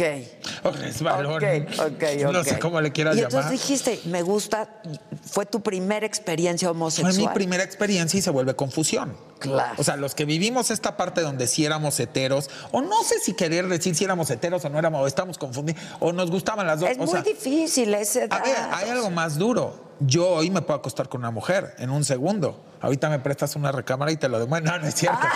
Pero no, la neta sí. O, O sea, sea, pues no voy a eres engañar. bisexual, digamos. ¿Te Es gustan que las Me hombres? gustan y admiro muchísimo a las mujeres. Me fascina su cuerpo. Pero te provocan, es que si es muy me provocan, diferente. si que- no, no podría acostarme y hacer todo el Pero show, te, ¿no? has- te hacen esto en estos años o De décadas. soltero, sí. Es que ya volví a ser hace un tiempo soltero. Exacto, O sea, estuve exacto. con mucha Digo, es todo un proceso. Pero, pero no todos estos años has tenido pareja. No, tuve larga, o sea, parejas relaciones largas. largas. Pero ahorita en esta última etapa que dije, viva estar so, o sea, es lo más chingón del mundo. Pero entonces Ya. sí te has tenido relaciones con, con mujeres. amigas que me piden el favorcito. Lo que entiendo es que a los primeros que les dijiste que eras gay es a tus, a tus papás. Sí, bueno, medio en una cachada rara porque pues yo estaba entre la confusión y de pronto empecé a salir con un cuate, ya no con este chavo con el que descubrí, Sí, sí, él sí, también no, fue un con un, resbalón. cuate y pues este cuate se volvió un poquito loco y me empezó a pues no quiero ahondar mucho en el asunto, pero me empezó a llevar aquí, a llevar, no, no, no, Ah, nada feo, a llevar aquí, a llevar allá, me regaló un auto nuevo, luego, luego, muy ex- exótico. Empezaron a pasar cosas y entonces de pronto yo le dije a mi papá, oye papá, pues es que me voy a ir a Europa con tal. Y me dijo, ah, ah, me dijo, a ver, yo quiero hablar con ese tal, o sea, no te vas a ir, no sé qué. Ya no ando mucho en el asunto. Mi papá eh, le dijo, pues no, no te vas, se vieron ahí en el hangar, platicaron, ta, ta, ta, ya le dijo, se conocieron, se cayeron bien, bla, bla, bla. Mi papá el más cool, ya no hubo tema, porque tal... O sea, viajaste en avión privado entonces. Pues... Si saliste del hangar. Pues bueno, era un cuate que viajaba así, ¿no? Y estaba muy, muy, con rollo conmigo y yo estaba descubriendo el mundo y tengo que reconocer sin mencionar nombres que fue un cuate que como yo no conocía nada de este rollo, le dije desde el principio, yo salgo contigo, pero yo no me duermo ni en la misma habitación contigo, ni nada contigo tú dices que traes mucha onda conmigo, adelante. Pero yo no. Pero yo no estoy. No, yo no, yo era pues no, en ese sentido sí tengo que reconocer que era yo bastante naif. Ok. Estabas muy chiquito también, muy joven. Y no había vivido ese mundo gay. Claro. Entonces yo a lo mejor podía decir, sí puedo con las chavas, pero pues un, era una cosa, era un cambio completo. Y aparte también no me gustaba como el rollo de que como que él quería, ya sabes, como esas personas que buscan, pues no sé, estás chavito, él tenía 30 años, yo estaba chiquito, pues, no es comprarte, pero no sé cómo se explica. Ligarte y, a cautivarte, si lo quieres ver así. Y no, y siempre me respetó, le mando un saludo, porque vive. Él sabe quién es. Él sabe perfectamente bien quién es. Y, y, siempre me respetó y de repente yo me di cuenta que no tenía nada de atracción por él y lo corté. ¿Cuándo haces público? Porque es que público. Eso de hacer público, pero de pronto te convertiste tú en una figura pública. Más bien. Más bien yo creo que por ahí va. O sea, yo en ese tiempo pues no era una figura pública, era un chavo. Sí, sí, sí, que no tenías por qué hacer público nada. Ajá, digo público a tu a, la gente cercana, porque yo nunca, no, no me, como buen sagitario no sé esconder cosas. O sea, sí somos, somos derecha a la flecha. Entonces, cuando yo ya proceso todo esto, pues había que decirle a mi abuelita, a mi abuelito, yo no se lo escondía a nadie, yo un libro abierto. Pero normal, lo juntaste a la familia. No, normal. A, mis papás sí, porque obviamente con lo que sucedió, mi papá se dio cuenta y me dijo, pues le tienes que decir a tu mamá. Mi mamá siempre ha sido más fuerte en el carácter que mi papá. Entonces, pues había que decirle, pero mi mamá ya se había ido a vivir a Estados Unidos, porque mis papás se divorciaron ah, cuando yo tenía como 14. Y mi mamá, bueno, hizo una nueva pareja en, Los Ángeles y vive hace 30 años allá. Entonces, hace mucho. Entonces, pues había que decirle y para eso sí usamos, que también le mando un saludo en ese tiempo, pues ya sabes, vas a terapia, punto, se acabó. O sea, iba con mi psicóloga y pues les tuve que juntar a, mi mamá, a mi papá. Y ya les dije. Y pues sí, mi hermana fue la chismosa, mi hermana fue la que le digo que le mando besos a mi hermana porque la amo. muy fue la que le dijo a mi papá, oye papá, pues es que yo como que a mi hermano lo veo que pues anda con un cuate que ya le vinieron a esto y esto y le regaló y le di esto. Y entonces mi hermana lo dijo más como preocupación, ¿no? O sea, con quién anda. Sí. Y pues ya. Tu golpe de suerte en los negocios, porque nacer en una familia que te gusta también es un golpe de suerte, ¿no? Sí. este, pero en los negocios, ¿cuándo empezaste a hacer lana? Porque pues lo que tienes lo que tienes es tuyo. Sí, es mío al 100%. ¿No? Bendito Dios y, y, de verdad doy gracias a Dios y a toda la gente que me abrió las puertas. Y también al trabajo, ¿no? Y a la gente que me abrió las puertas. Yo no hubiera podido y lo digo con mucho orgullo y con mucho agradecimiento de corazón, y podría mencionar personas muy importantes que fueron un parteaguas, sin duda, en que yo hubiera podido ser exitoso desde chavito, desde los 16 años. Podría decirles un Joe Rank, el dueño de Aka Joe, Alfonso Casab, el dueño de en su momento de Guess, de Blue Jeans, de Quicksilver, de a mí me abrieron las puertas siendo un escuincle y lo digo con muchísimo orgullo. ¿Y qué hacías? Déjenme vender. Empecé a abrir un negocito y les fui a vender y me abrieron las puertas y me compraron y creyeron en mí como tantos otros, como los dueños de Ike. Pura cosa con la moda. ¿Por qué? Porque yo me dedicaba a ese primer negocio que hice que no hacía ropa, hacía otra cosa que tenía que ver relación con venderle a los de la moda. Ok, tú comprabas y vendías. No, yo fabricaba. Ah, tú fabricabas. Yo fabricaba y vendía. Nada, y o nada más maquilabas. desde cero. Desde cero. Y primero ese pequeño changarrito lo abrí con Dos personitas, la verdad. Pero creció, bendito Dios. Pero estas personas, así luego, luego me veían de escuincle y me decían, yo a ti te voy a comprar porque eres un chavito. O sea, eso, eso a mí me da a entender que el mexicano es muy solidario y que le gusta apoyar al emprendedor. Desde esas épocas, ¿eh? Porque no era usual que un chavito fuera en esas épocas a ver a estos señores. Y desde ahí. Y desde ahí, pues creyeron en mí, les quedé bien. Creo que fui haciéndome de un hombre, de un prestigio, y que me hizo abrirme más puertas, al grado que me abrió la puerta después de una gran departamental que no es la que tú crees. Pues yo empecé a, sí, porque tú ya me conociste no, en yo este te otro grupo. En Carso, claro, Ajá, claro. Pero antes tengo que reconocerlo, una gran departamental, un gran dueño que en paz descanse ¿Quién? creyó ¿Cuál? en mí. Pues que en paz descanse, ya te imaginas, que acaba de morir. Ah, ok. ¿Y luego cómo llegas a Cars? De ahí te pasas a Cars. De ahí, Te- te después de varios años de, pues yo, a final de cuentas, llevar pues las empresas que había logrado consolidar y aparte me había vuelto yo desde cinco años antes con mi carrera y la maestría y todo lo demás, me había vuelto un, ¿qué le podrías decir? Una herramienta que se dedicaba a traer marcas de lujo a México. Porque no sabían venir. Ok. Entonces también fue un parteaguas en mi carrera. Empezaste porque a traer empecé a asesorarlos desde de el real estate, location, location, location. Como hasta dicen en. Estados Unidos, locación, locación, Así locación. es, hasta todo. O sea, tú imagínate que tú en ese tiempo que no llegaban las marcas de lujo a México, de pronto las marcas querían llegar y decían, nosotros no sabemos llegar a ese mercado. Y tú sabes que cada mercado es distinto. Ahorita quieres ir a China y olvídate que si tú como mexicano puedes ir solo. Si tú no te agarras a un counselor chino, Que estás sepa, perdido. claro. O, en, o en Medio Oriente que hasta tienes que tener un socio. O sea, tú en Dubái no puedes abrir si no tienes un socio. Claro. Digo, yo me lo sé ya hoy globalmente porque me dedico ya a negocios ya globales, pero en su momento, pues mi mero mole era cómo llegar aquí y cómo hacerlo correctamente y cómo tener éxito. Y llegar al mercado, ¿no? Que es un mercado chiquito, pero muy voluminoso. Exacto, exacto. Sí, que es Sí. diferente que en otros países. En Estados Unidos el lujo es muy grande, pero no es ticket promedio vol- al Exacto, volumen. Es, exacto. vas a aprender, o sea, es toda una, es toda una enciclopedia Sí, esto, sí, ¿eh? sí, hay que saberle. Sí. Entonces, bueno, pues a final de cuentas me empiezo también a hacer de ese nombre paralelo y entonces empiezo también a ayudar a marcas de lujo. Y de pronto, por azares del destino, ya trabajando y asesorando y con mis negocios, me piden ahí en ese lugar que tú mencionas, eh, que si podía yo ayudar en la consolidación de una de las marcas que acababan de comprar, que no era de lujo, pero era una cadena grande departamental, para que se renovara de imagen, para que se le metiera moda. Era Sears. Era Sears. Es Sears, ¿no? Sí, Es así Sears, es, así ajá. es.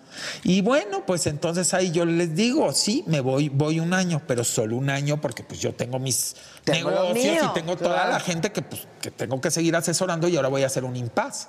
Porque lo que me proponen es, pero te vienes aquí adentro, porque necesitamos que estés adentro. Y con ellos así es. Ajá. ¿No? Sí, y la verdad es que me encantó. Es una familia maravillosa. Maravillosa. Es gente de, De luz. primera. Que, que donde, donde están simplemente le dan luz y calidez a las personas.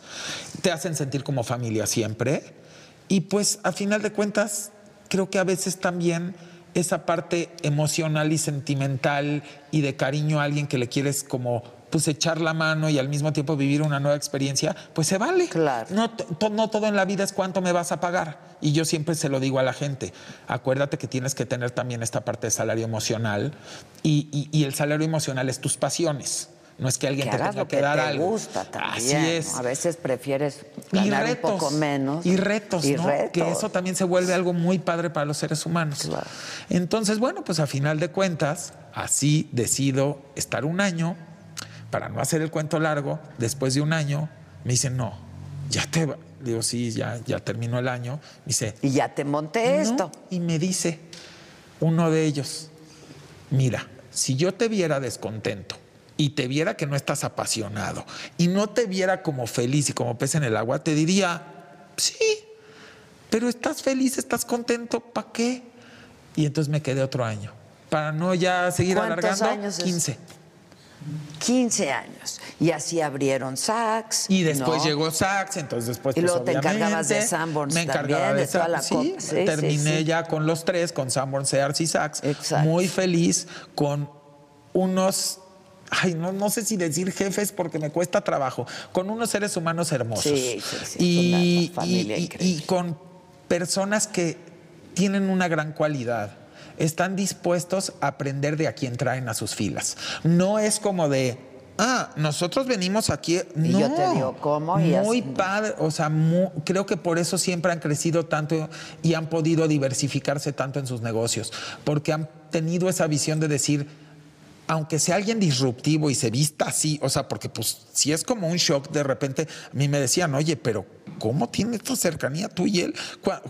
Son, ¿cómo, Sí, sí, no? claro, claro. Y es, es que no, es que no va por ahí, No, y volvemos él se al divierte punto. mucho Él con es un hombre eso, divertido, es un hombre feliz, es un hombre contento con su vida, tiene una familia Ahora, ¿cuándo hermosa. empezaste a ser tan excéntrico? Porque, o Pues sea, yo creo hablas de, shock, ahora ya se nos hace muy normal verte así, ¿no? Este, pero ¿cuándo empezaste a darte esa, ese permiso y esa licencia, ¿no? Porque de pronto, pues, tú dices, no hay que juzgar, pero sí somos una sociedad que de pronto juzga. Y que ¿no? fue justo Señala. lo mejor que me pudo haber pasado porque eso hizo que se construyera el personaje y que explotara como tú bien dijiste y que se volviera lo que, pues bendito Dios. Pero ¿no? tú Lo dirías que, es que, que lo que vemos es un personaje.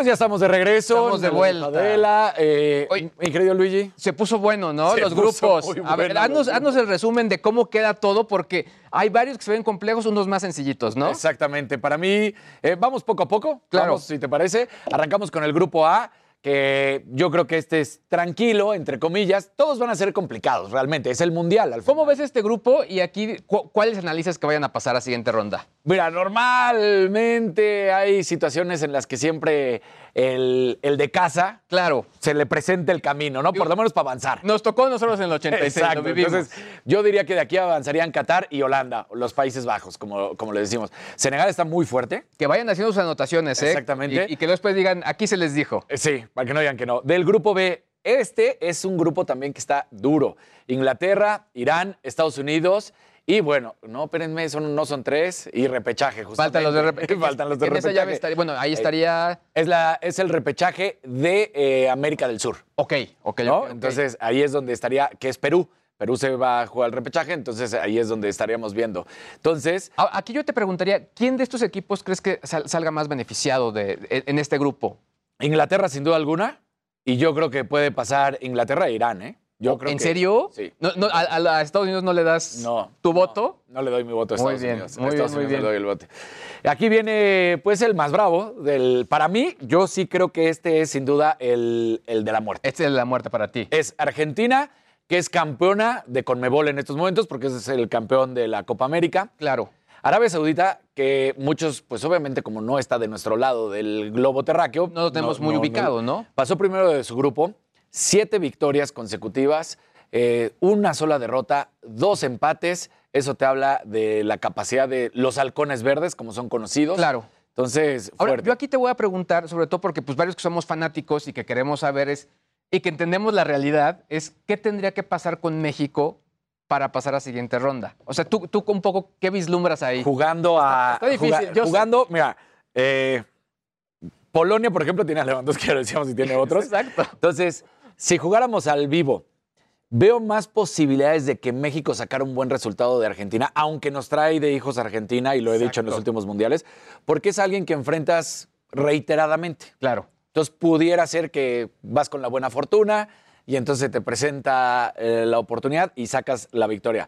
Perder contra Polonia, y, perdón, saques el empate contra Argentina. Perder contra Polonia y sacar la victoria contra Arabia Saudita. Pudiera ser por ahí. O sea, México avanzaría con cuatro puntos. Es lo que yo Claro. pienso que se puede dar eh, en, en esta situación. ¿Cómo estaría hasta el momento el calendario? Que sí, ya lo tenemos, todavía falta por, por confirmarse. Claro. Pero bueno, el calendario de la selección mexicana sería de la siguiente manera. Martes 22 de noviembre estaría enfrentando a Polonia. Sábado 26 de noviembre estaría enfrentando a Argentina. Y miércoles 30 de noviembre estaría enfrentando a Arabia Saudita. Lo que significa que en el último partido México estaría jugando la vida. Oye, y más o menos en el tema de horarios, porque obviamente tratan de hacerlo por la te- televisión comercial para que sea como accesible globalmente, que es complejo, pero más o menos a qué hora eh, De podemos entrada esperar? se calcula que va a ser en la noche los partidos para no afectar por la situación del calor a, a los jugadores. Exactamente. Entonces, pues ahí hay que restarle, bueno, sumarle las horas, pero restarle para nosotros. Exactamente. Claramente. Y, y ahí vamos a ver cómo va a quedar, ¿no? Entonces no va a ser partidos de madrugada, van a ser partidos de media mañana, por Exacto. ahí pueden estar los partidos.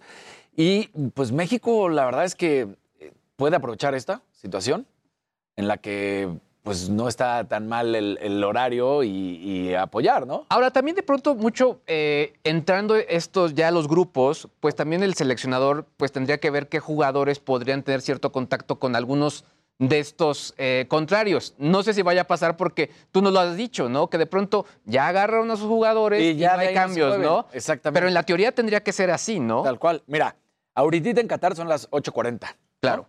Y para nosotros son las 11 de la mañana. Entonces ahí está, o sea, los partidos estarían entre 7 y 10 de la noche. Claro. Entonces, por eso estamos diciendo que los partidos podrían venir, horario de México, Ciudad de México, podrían venir desde las 9 de la mañana hasta las 12 del día. Ahora, y en cuanto a los jugadores que están en Europa y en el mundo, eh, eh, ¿cuáles tú podrías ver que podrían acomodarse al, al tipo de juego que tienen estas elecciones? Es que, es que sobre todo lo que yo creo que está haciendo el Tata Martino es que ya, por ejemplo, el Chucky Lozano, que es un indispensable, Raúl Jiménez, que es un indispensable, Héctor Herrera, que no está mostrando absolutamente nada No. con la selección mexicana, y es la verdad. Pues es también un titular y tú dices, no debería ser un titular. Hay jugadores, por ejemplo, pues eh, Eric Gutiérrez que está en el PSB, que ya por fin se afianzó, que está haciendo las cosas bien y lo pones de recambio. Entonces yo creo que ahí pues le está fallando, pero bueno, eh, eh, es la situación. Vamos a ver el grupo D, ¿qué te parece? Es Francia, Dinamarca, Túnez y también aquí viene repechaje. Estamos pendientes de repechaje y por eso todavía Estamos está- en ese hueco, ¿no? Está ese hueco. El, que sería el D2. Exactamente. En el grupo E está España, Alemania, Japón, y aquí es donde yo decía que también puede ser el que se perfilaba para ser el otro grupo de la muerte, por lo que es, representa España, Alemania y Japón, y ahí sería Costa Rica o Nueva Zelanda. Este es el de, el de la zona de CONCACAF. Que podría, digo, obviamente todo se define hasta el final, pero podría ser Costa Rica. Y aquí, bueno, lo que sí es España, Alemania está rudísimo, ¿no? Rudísimo. Rudísimo. Y los japoneses que volvemos a lo mismo, la velocidad de juego, cada vez juegan mejor, los nipones saben de lo, de lo que hacen, ¿no? Entonces pues, va a ser un partido. Ahora, en el caso de, de- de Alemania, desde el Mundial pasado se veía como esta renovación de, de los alemanes. En el caso de España, le están viviendo en este de hecho, momento. aunque se hayan molestado los seleccionados nacionales en aquel partido de, de Rusia, fue gracias a que nos hicieron el favor los coreanos y derrotan a Alemania. Claro. Que avanzamos, por más que dijeran, no, nosotros hicimos nuestra chamba. No, no es cierto. En ese último partido, si hubiera ganado Alemania, Alemania pasaba por encima de México. Ahí te va la anécdota, por ejemplo, de, de famosas marcas coreanas. Cuando sucede todo eso, bajaban eh, los edificios donde estaban, bajaban ahí los aficionados mexicanos a agradecerles a Claro, estas marcas, ¿no? fue- gracias, gracias. Fue por pasamos. ellos. Y eso es realidad. Por más que te digo, no, no es cierto. No. Si Alemania ganaba, pasaba a Alemania y nosotros Claro. quedábamos fuera. El grupo F es Bélgica, Canadá, Marruecos y Croacia. También creo que es un grupo difícil. Claro. No de los más difíciles, pero difícil. ¿Aquí quién crees que crees que Canadá tenga alguna oportunidad? Mira, yo me iría más por Croacia y Claro. Marruecos. Bélgica es, se quedó como el eterno equipo Ya desde casi. hace dos mundiales. Sí. O sea, ya este es el tercer mundial estirando la liga de esta generación de oro. Ahora sí que ha sido espectacular. Claro. Comandados por Lukaku, por Eden Hazard. Entonces dices, ay, no sé. Si logran por fin quitarse de la mente eso y avanzar, sería un equipo complicado. Pero no les doy mi voto de confianza por esa situación, porque pues en los dos mundiales pasados también absolutamente nada. Exactamente. Y- Y es, ha sido como también histórico eh, con ellos, ¿no? Como que no, no, no hacer algo o dar realmente el banderazo de aquí estamos, ¿no? Exacto. Eh, En el grupo G es Brasil, Serbia, Suiza y Camerún. Y aquí yo lo veo cantado para, Bres- para Brasil y Camerún. Claro. O sea, yo sí digo aquí. Sea, van a ser partidos buenos, pero yo lo Que aquí sí, pues la verdad es que corrió con mucha suerte Brasil también, ¿no? Sí, Se lo claro. pusieron muy tranquilo Muy para lo que están sí, sí. acostumbrados. Ahora, normalmente los brasileños empiezan de menos a más. Entonces les tocó un grupo que ni pintado para eso. Claro, ¿no? porque se pueden ir tardando en lo que agarran ritmo. Exactamente. Grupo H, Portugal, Ghana, Uruguay y Corea. Yo creo que es difícil porque Ghana está ahí también. Los uruguayos, eh, Portugal, claro, con Cristiano Ronaldo, que es la máxima figura, que es una de las máximas figuras todavía. Yo creo que hay que recordar que además este es el último mundial de Messi y de Cristiano. Exacto. ¿No? Y ya es el segundo mundial de Mbappé, que Mbappé viene siendo campeón con Francia. Y entonces van a empezar a salir estas figuras jóvenes que van a querer Ahora, pues, justo demostrar. te, que- te quería preguntar eso, porque al final o sea, entendemos, o sea, pasan muchas cosas, puede pasar todavía mucho, pero en cuanto a figuras, que es eh, Messi y Cristiano, por sus grupos, ¿quién salió más beneficiado? Por sus grupos, Cristiano. Cristiano, totalmente, Cristiano ¿verdad? sale más beneficiado sin duda alguna, ¿no? Wow. Porque además, en la Argentina, que es en el de nosotros, va a enfrentar a jugadores como de la talla de Lewandowski, que es un delantero que te resuelve todo en cualquier momento, ¿no? Claro. No, acá imagínate, el Tata ya está pensando cómo van a marcar a, a Messi y todo eso. Sí, digo, ¿no? Entonces, Lewandowski, para que nos demos una idea, pues lo tendría que. El machín. Exacto. Edgar Álvarez. Eh, Edson exacto, Álvarez, no, Edson. Edgar, perdón, es el que tendría que estarlo cubriendo por, por la altura, ¿no? Qué O sea, nervio para los jugadores también, ya- porque ya están viendo exactamente a quién se van a enfrentar, a ¿no? quién se van a enfrentar y qué es lo que va a suceder. O sea que, que ahí está. Bueno, ese, es- ese ya son todos los grupos de la al H. Ya dijimos quiénes son los posibles candidatos a avanzar a la siguiente ronda. Ahora ahí te va.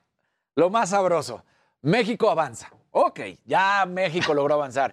Lo más seguro es que México avanzaría como segundo lugar de grupo. Sí, ¿no? siendo realistas. Siendo realistas. Eso significa que México se estaría enfrentando a Inglaterra en la siguiente ronda, porque iríamos contra el grupo de Inglaterra, que es Inglaterra, Irán, Estados Unidos y el que está pendiente del repechaje, y que yo digo que va a Inglaterra, Irán. Entonces, Ahora, digo, creo que- digo, no porque le vea alguna ventaja para México, pero hablando específicamente de Inglaterra, también ha sido estas elecciones que de pronto ha quedado a deber, ¿no? Sí. Que de pronto para los fans y para la historia del fútbol. Exacto, que cambiaron de técnico, Southgate ha hecho las cosas muy bien, la verdad. Eh, cambió la estructura y el sentido, empezaron a poner muchos jóvenes. En el Mundial pasado, pues estuvieron cerca de hacer historia. En, en la Eurocopa, acuérdate que en la final y decía, it's coming home por fin. Claro. Y no, no ha llegado el fútbol de regreso a casa ni ningún trofeo. Pero, pues imagínate, México estaría enfrentando lo más seguro a Inglaterra en la siguiente ronda. En el cuarto partido. O sea que, ¿cuál quinto partido? No, no, no.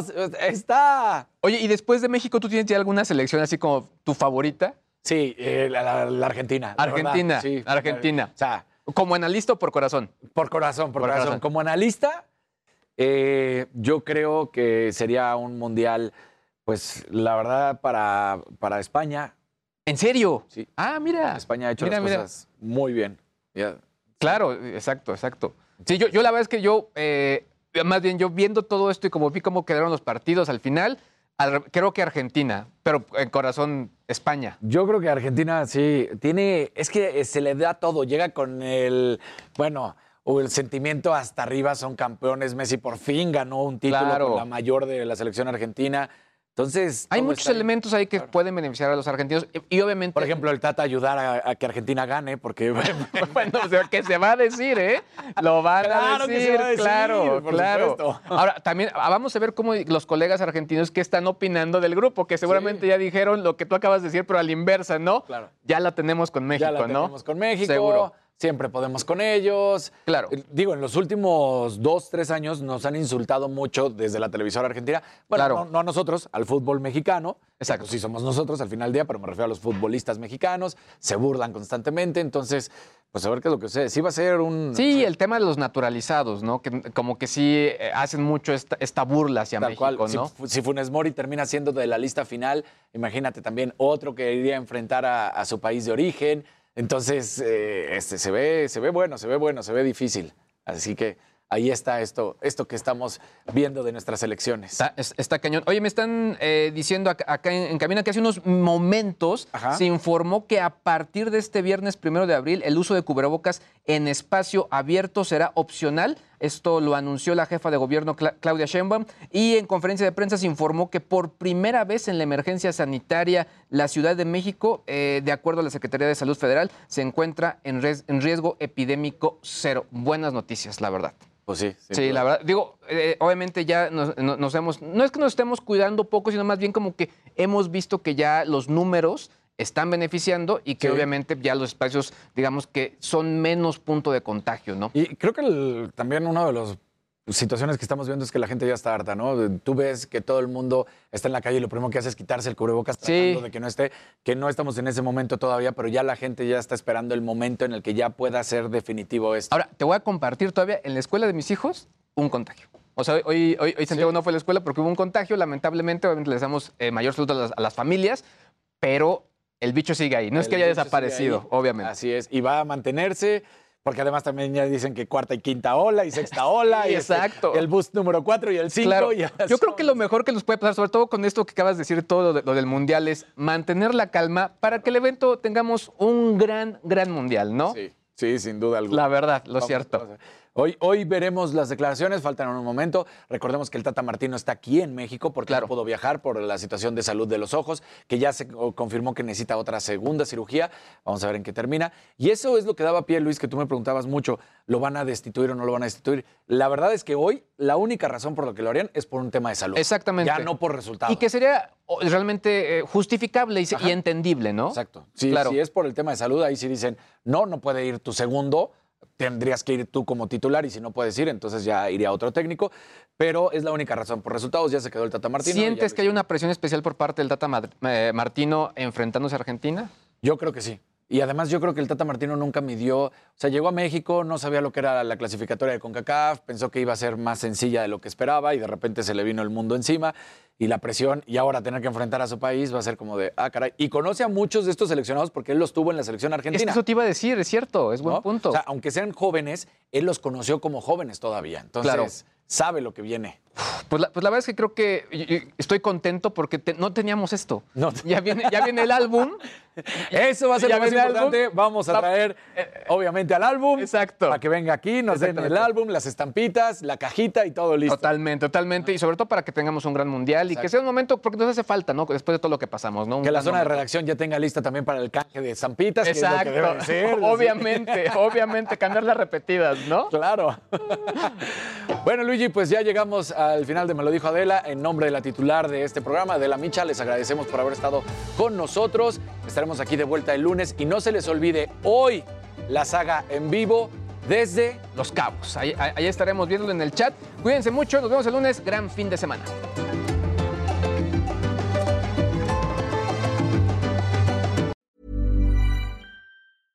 Hey, it's Paige DeSorbo from Giggly Squad. High quality fashion without the price tag. Say hello to Quince. I'm snagging high-end essentials like cozy cashmere sweaters, sleek leather jackets, fine jewelry, and so much more. With Quince being 50 to 80% less than similar brands. And they partner with factories that prioritize safe, ethical, and responsible manufacturing. I love that. Luxury quality within reach. Go to quince.com slash style to get free shipping and 365 day returns on your next order. Quince.com slash style.